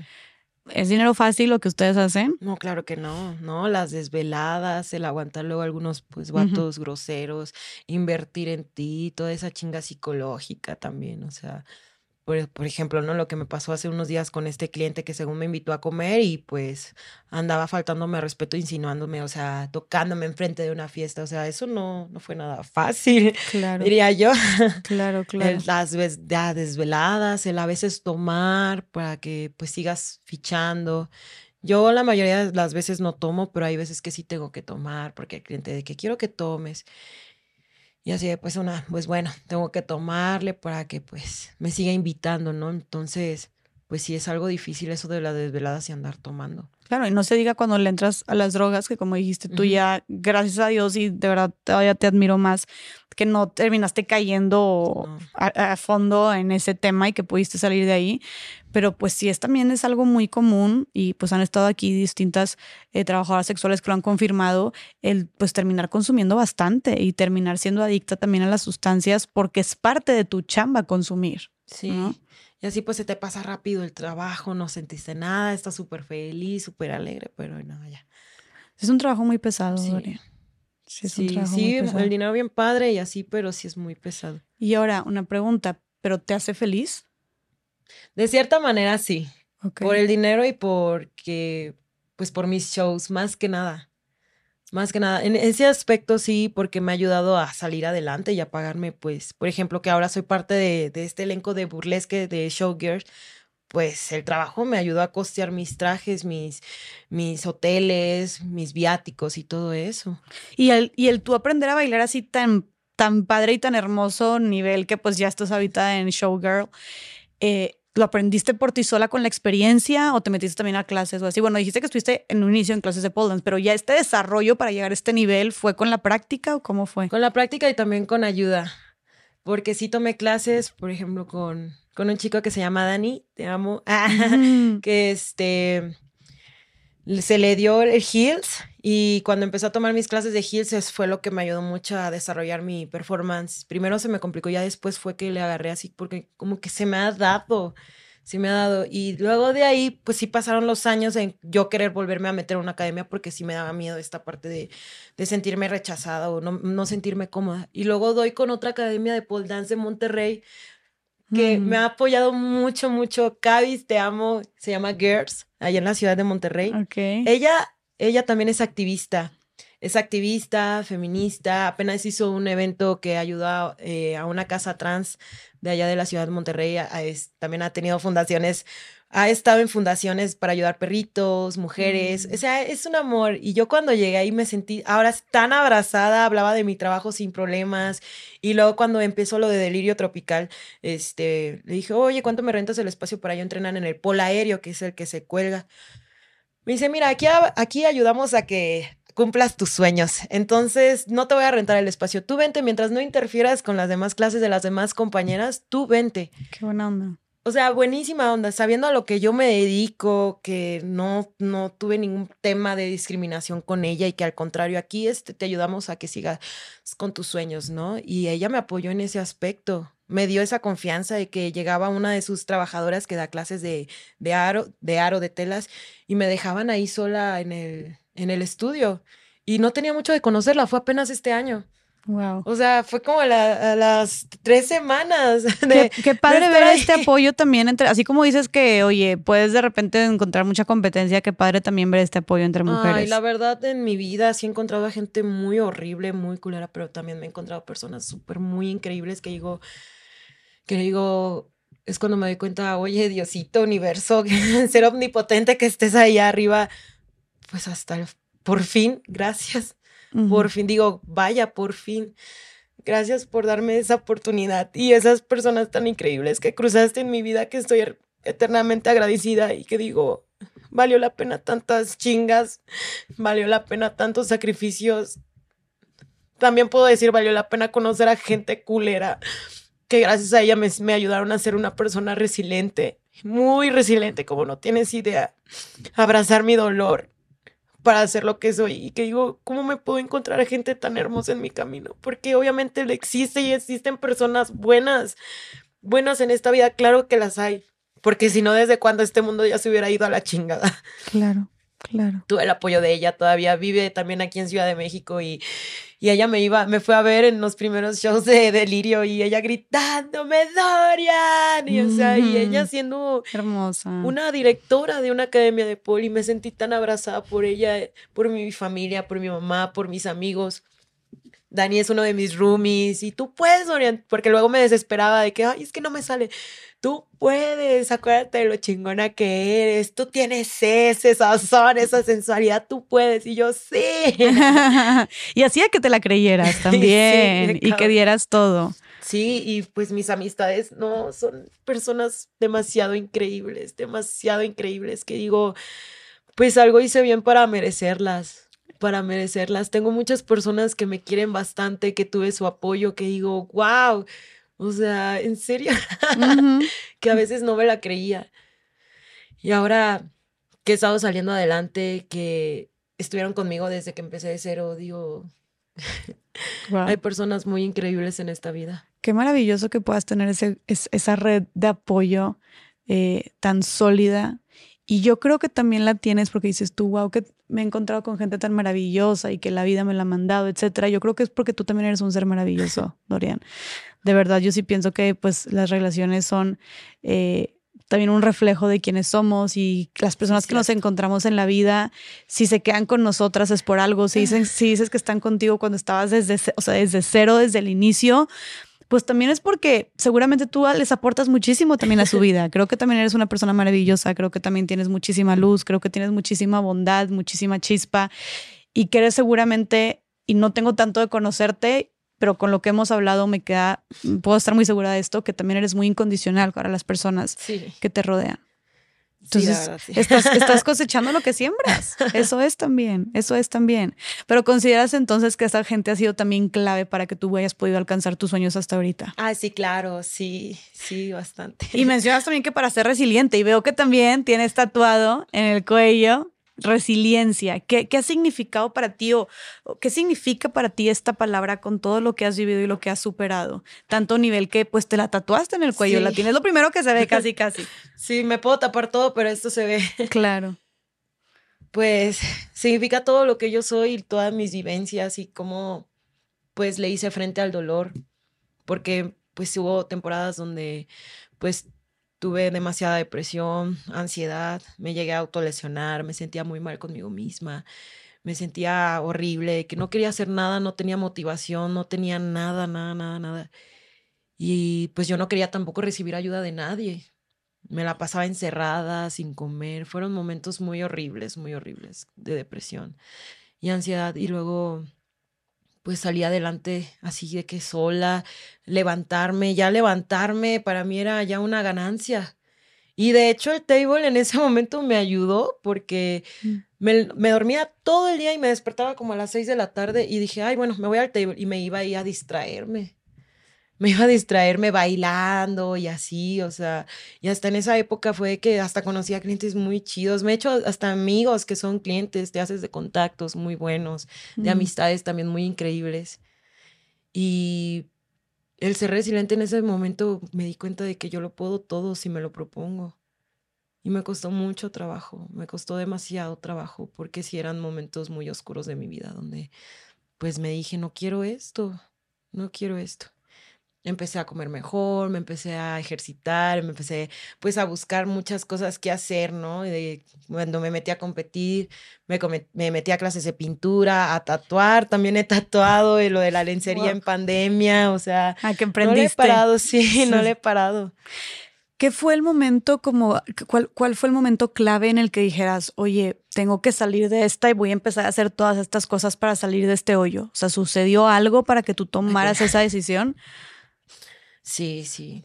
Pues sí, eso de, del voltarme a, ver y ver cómo estaba mm. en malas condiciones físicas, sin comer bien, desvelada, eh, toda lesionada por mí misma. Mm. Digo, ¿por qué me estoy haciendo esto?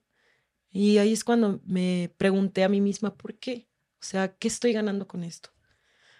Yo sé que a veces no tienes que presionar tu dolor, no tienes que presionarte a ti, no tienes que decir, ya necesito levantarme y echarle un chingo de chingazos a la vida, porque sí es difícil.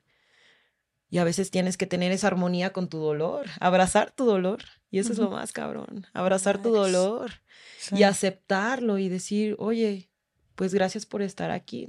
Hasta agradecerle de cierta manera. Ok. Porque gracias a eso fue cuando me di cuenta pues lo que sí quería y lo que no quería para mí. ¿Y lo que sí querías que era? Pues salir adelante y abrazar mis sueños. Y mira dónde estás. ¿Qué es lo que te motiva hoy, Dorian? Ay, muchas cosas. Obviamente mi familia, a mí misma, lo que no pude hacer cuando yo empecé de bailarina, lo, el tiempo que desperdicié con mis exparejas, el no juntar, lo que me motiva es eso, viajar, conocer el mundo, ponerme academia, tener algo estable y terminar de viejita en una playa o ahí en el cerro cosechando mi propia comida o en la playa de viejita y el turismo, que vayan llegando personas y yo enseñarle mis fotos así de encueratriz de que mira, yo así era a tu edad. así me veía. Con un ¿eh? chorrito y así de que mira, esta soy yo, la nueva Pachamama chichona. Qué mensa. Estoy segura de que lo vas a, de que lo vas a, vas a lograrlo y que vas a llegar. Y ser una showgirl súper exitosa. Una showgirl exitosa, regalarles mi arte, mi amor, mi pasión a todas las personas y que vean que pues todo se puede en esta vida y que al final de cuentas, pues al final por mi trabajo eso no me define como persona y soy amor, soy pasión a lo que me dedico y yo quiero que en mis shows sea una utopía para ellos y perciban eso de mí, que es lo importante y eso es lo que quiero pues compartirle al mundo lo que soy y de lo que soy capaz de hacer por, por todo el amor que me tengo a mí y a lo que hago. Y también enseñarle a mis compañeras que todo se puede en esta vida si te lo propones. Claro. Y si trabajas fuerte, duro para eso, ¿verdad? Claro. Porque las cosas no me llegaron por sí solas. Yo sí tuve que tocar muchas puertas. Demasiadas. Demasiadas. Claro. Entrenar, ser perseverante, meterme a esto, o sea, esto de show. No, y me llegó a mí la propuesta sola. Yo tuve que buscarlas. Practicaste demasiado también. claro. Soportaste muchísimas cosas también. Y sabes que también creo que además de que hacías esto por ti, también lo que a mí me impresiona es que tú bien chavita, porque empezaste bien chavita, no solamente estabas luchando por tus sueños, sino también no te olvidabas de los demás. ¿no? No. Oye, ahorita no solamente estás luchando por tus sueños, también estás ayudando a tu hermano a luchar por sus sueños, Sí, ¿no? Dándole la oportunidad de estudiar sí. apoyando a tu mamá, a tus compañeras también. Y, y tú no solamente le estás demostrando a las personas que nos están escuchando que se puede conseguir lo que quieres y luchar por tus sueños, tocando puertas, esforzándote, sino que también puedes hacer eso mientras ayudas también a los demás. Sí, claro. O sea, sin olvidarte de ti, pero también sin olvidarte de los demás y ver siempre a la gente que nos rodea y que tal vez nos necesita. Sí, exacto. Y créeme que yo cuando lo hago, cuando ayudo, yo lo ayudo con muchísimo corazón. No espero nada de nadie. Si mi hermano en el futuro quiere hacer un desmadre o así, es como que, ah, bueno, muy tu pedo. Tú, tú, y- yo te di lo que pude, te amé con lo que pude. Y esto lo hablo en general con las personas que en su momento tuvieron mi apoyo. Claro. Y lo tienen, lo tienen. Si te ven apuros y si está en mis manos, güey, claro que te voy a ayudar. Ni modo de dejarte ahí sola, solo, sola, no sé, creo que no. Imagínate en el mundo que vivimos. Y si yo puedo, te voy a ayudar. Y ese mensaje me gustaría que lo tomaran muy en cuenta todas las personas que nos ven. Quieran o no, el mundo no cambia con la opinión, cambia con el ejemplo. Y hablando de la opinión, ¿qué le dirías a todas las personas que se están deteniendo en cumplir sus sueños, en empezar ese proyecto, en mostrarse como son por el que dirán, ¿no? Tú después de haber vencido tanto el que dirán y, y que te machacara y taladrara tanto todos los días en lo que hacías, eh, ¿cómo venciste ese que dirán? ¿Qué le, ¿Qué le dirías a las personas que se están limitando por la opinión de los demás para hacer lo que quieren hacer? Ay, pues ahí les va. Recuerden que la vida es una. Y esta frase siempre la han escuchado y siempre la escucharán, pero es que por algo se lo están diciendo a ustedes. La vida solo es una y por algo te lo dicen. ¿Por qué creen que escuchan esa frase consecutivamente?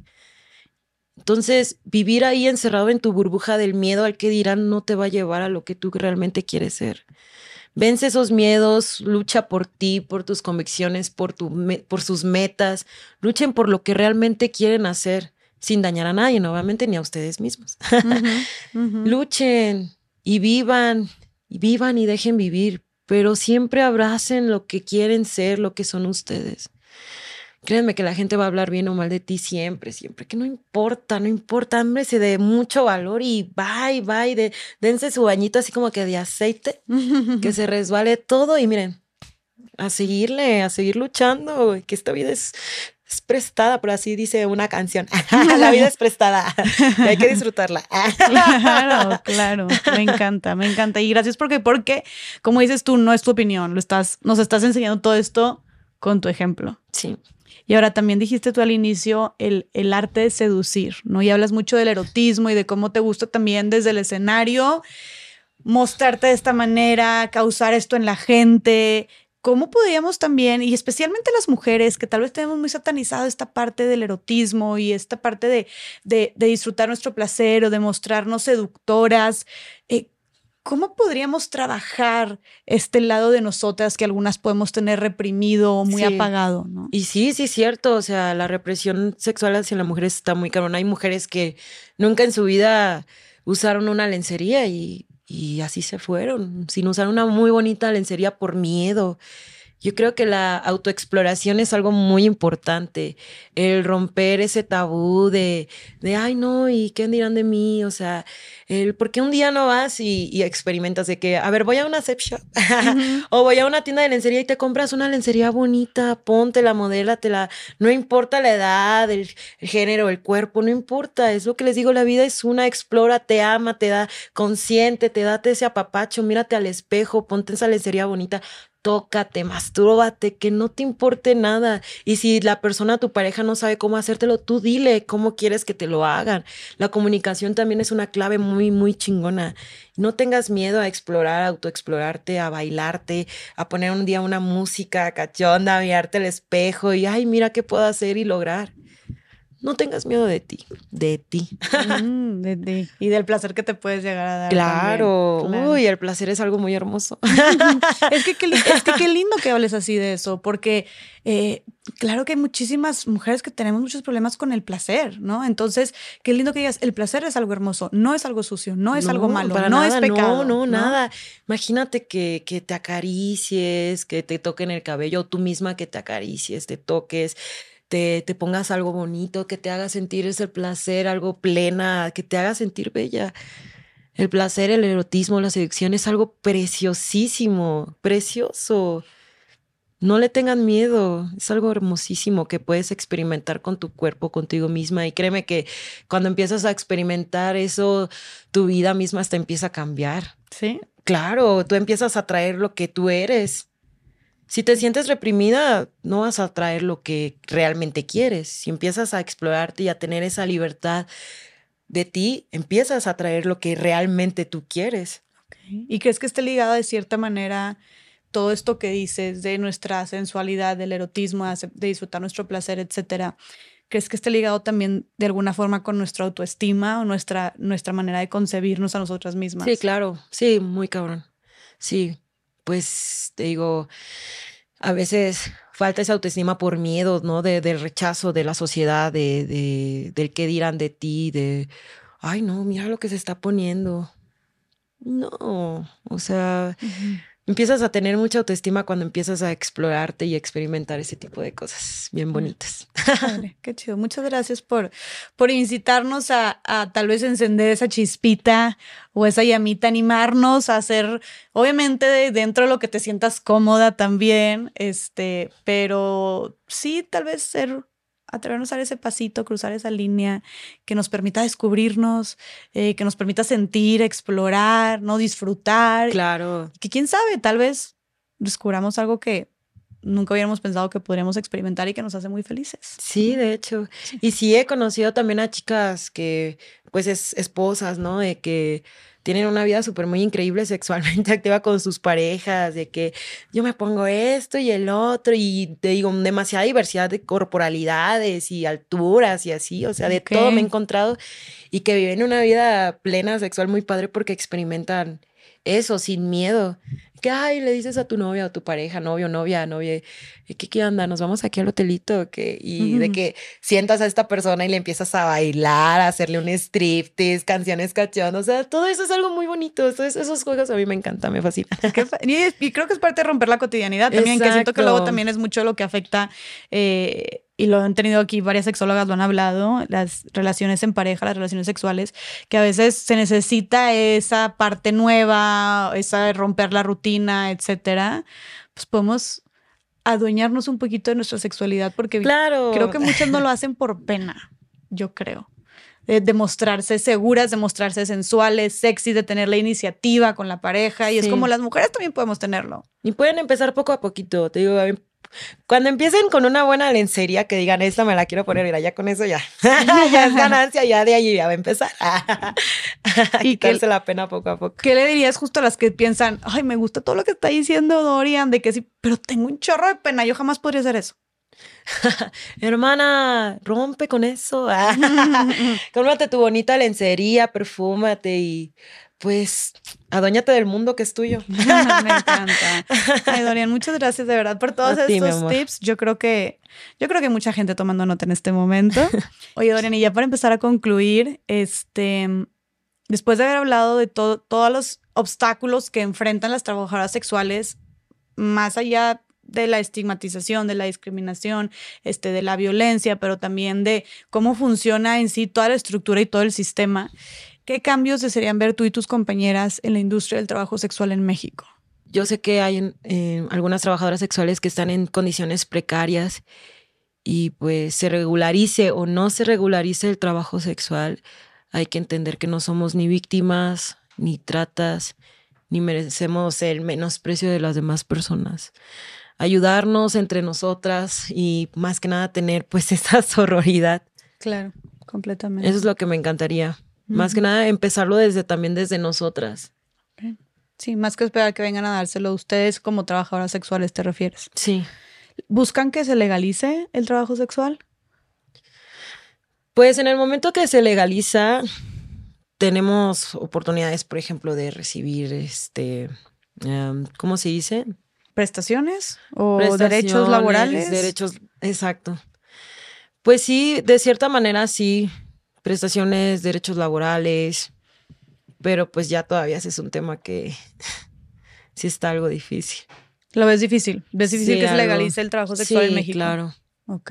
Para finalizar, pues quiero leerte un pequeño párrafo que escribí sobre esto para concientizar el trabajo sexual. Las personas trabajadoras sexuales muchas veces realizan su trabajo en condiciones precarias, inseguras e inestables, sin derechos laborales. El trabajo sexual seguirá existiendo. Se regule o no ocultar, interiorizar y criminalizar el trabajo sexual dentro de la lucha feminista daña la autonomía y el poder de la acción de las trabajadoras sexuales. Ni víctimas ni criminales, trabajadoras sexuales. Wow. Mi Dorian, muchísimas gracias por tan poderoso mensaje, poderoso testimonio, poderosa causa. Eh, gracias por esta inspiración eh, a través de tu ejemplo, por no solamente ver por ti, sino por los que te rodean y por no solamente buscar salir adelante, sino aparte hacerlo, hacer el trabajo sexual no solo su tu trabajo, sino también una causa, ¿no? Y utilizar tu voz y tu legado y todo lo que has construido con tanto esfuerzo, con tanto dolor y por tantos años, eh, para ver por tus hermanas, para ver por tus compañeras, para ver por las que ya no están tan bien, ¿no? Eh, el también no solamente verlo como un trabajo, sino también hacer activismo en esto. Si ya de por sí es pesado el trabajo, no me imagino también el estar hablando, el simplemente sentarte aquí y revivir todo esto y, y nombrarlo, porque aparte son temas también, eh, pues, delicados en Sí. México, se requiere mucha valentía. Entonces, para mí ha sido un honor tener esta plática Ay, contigo, Gracias, el honor fue mío.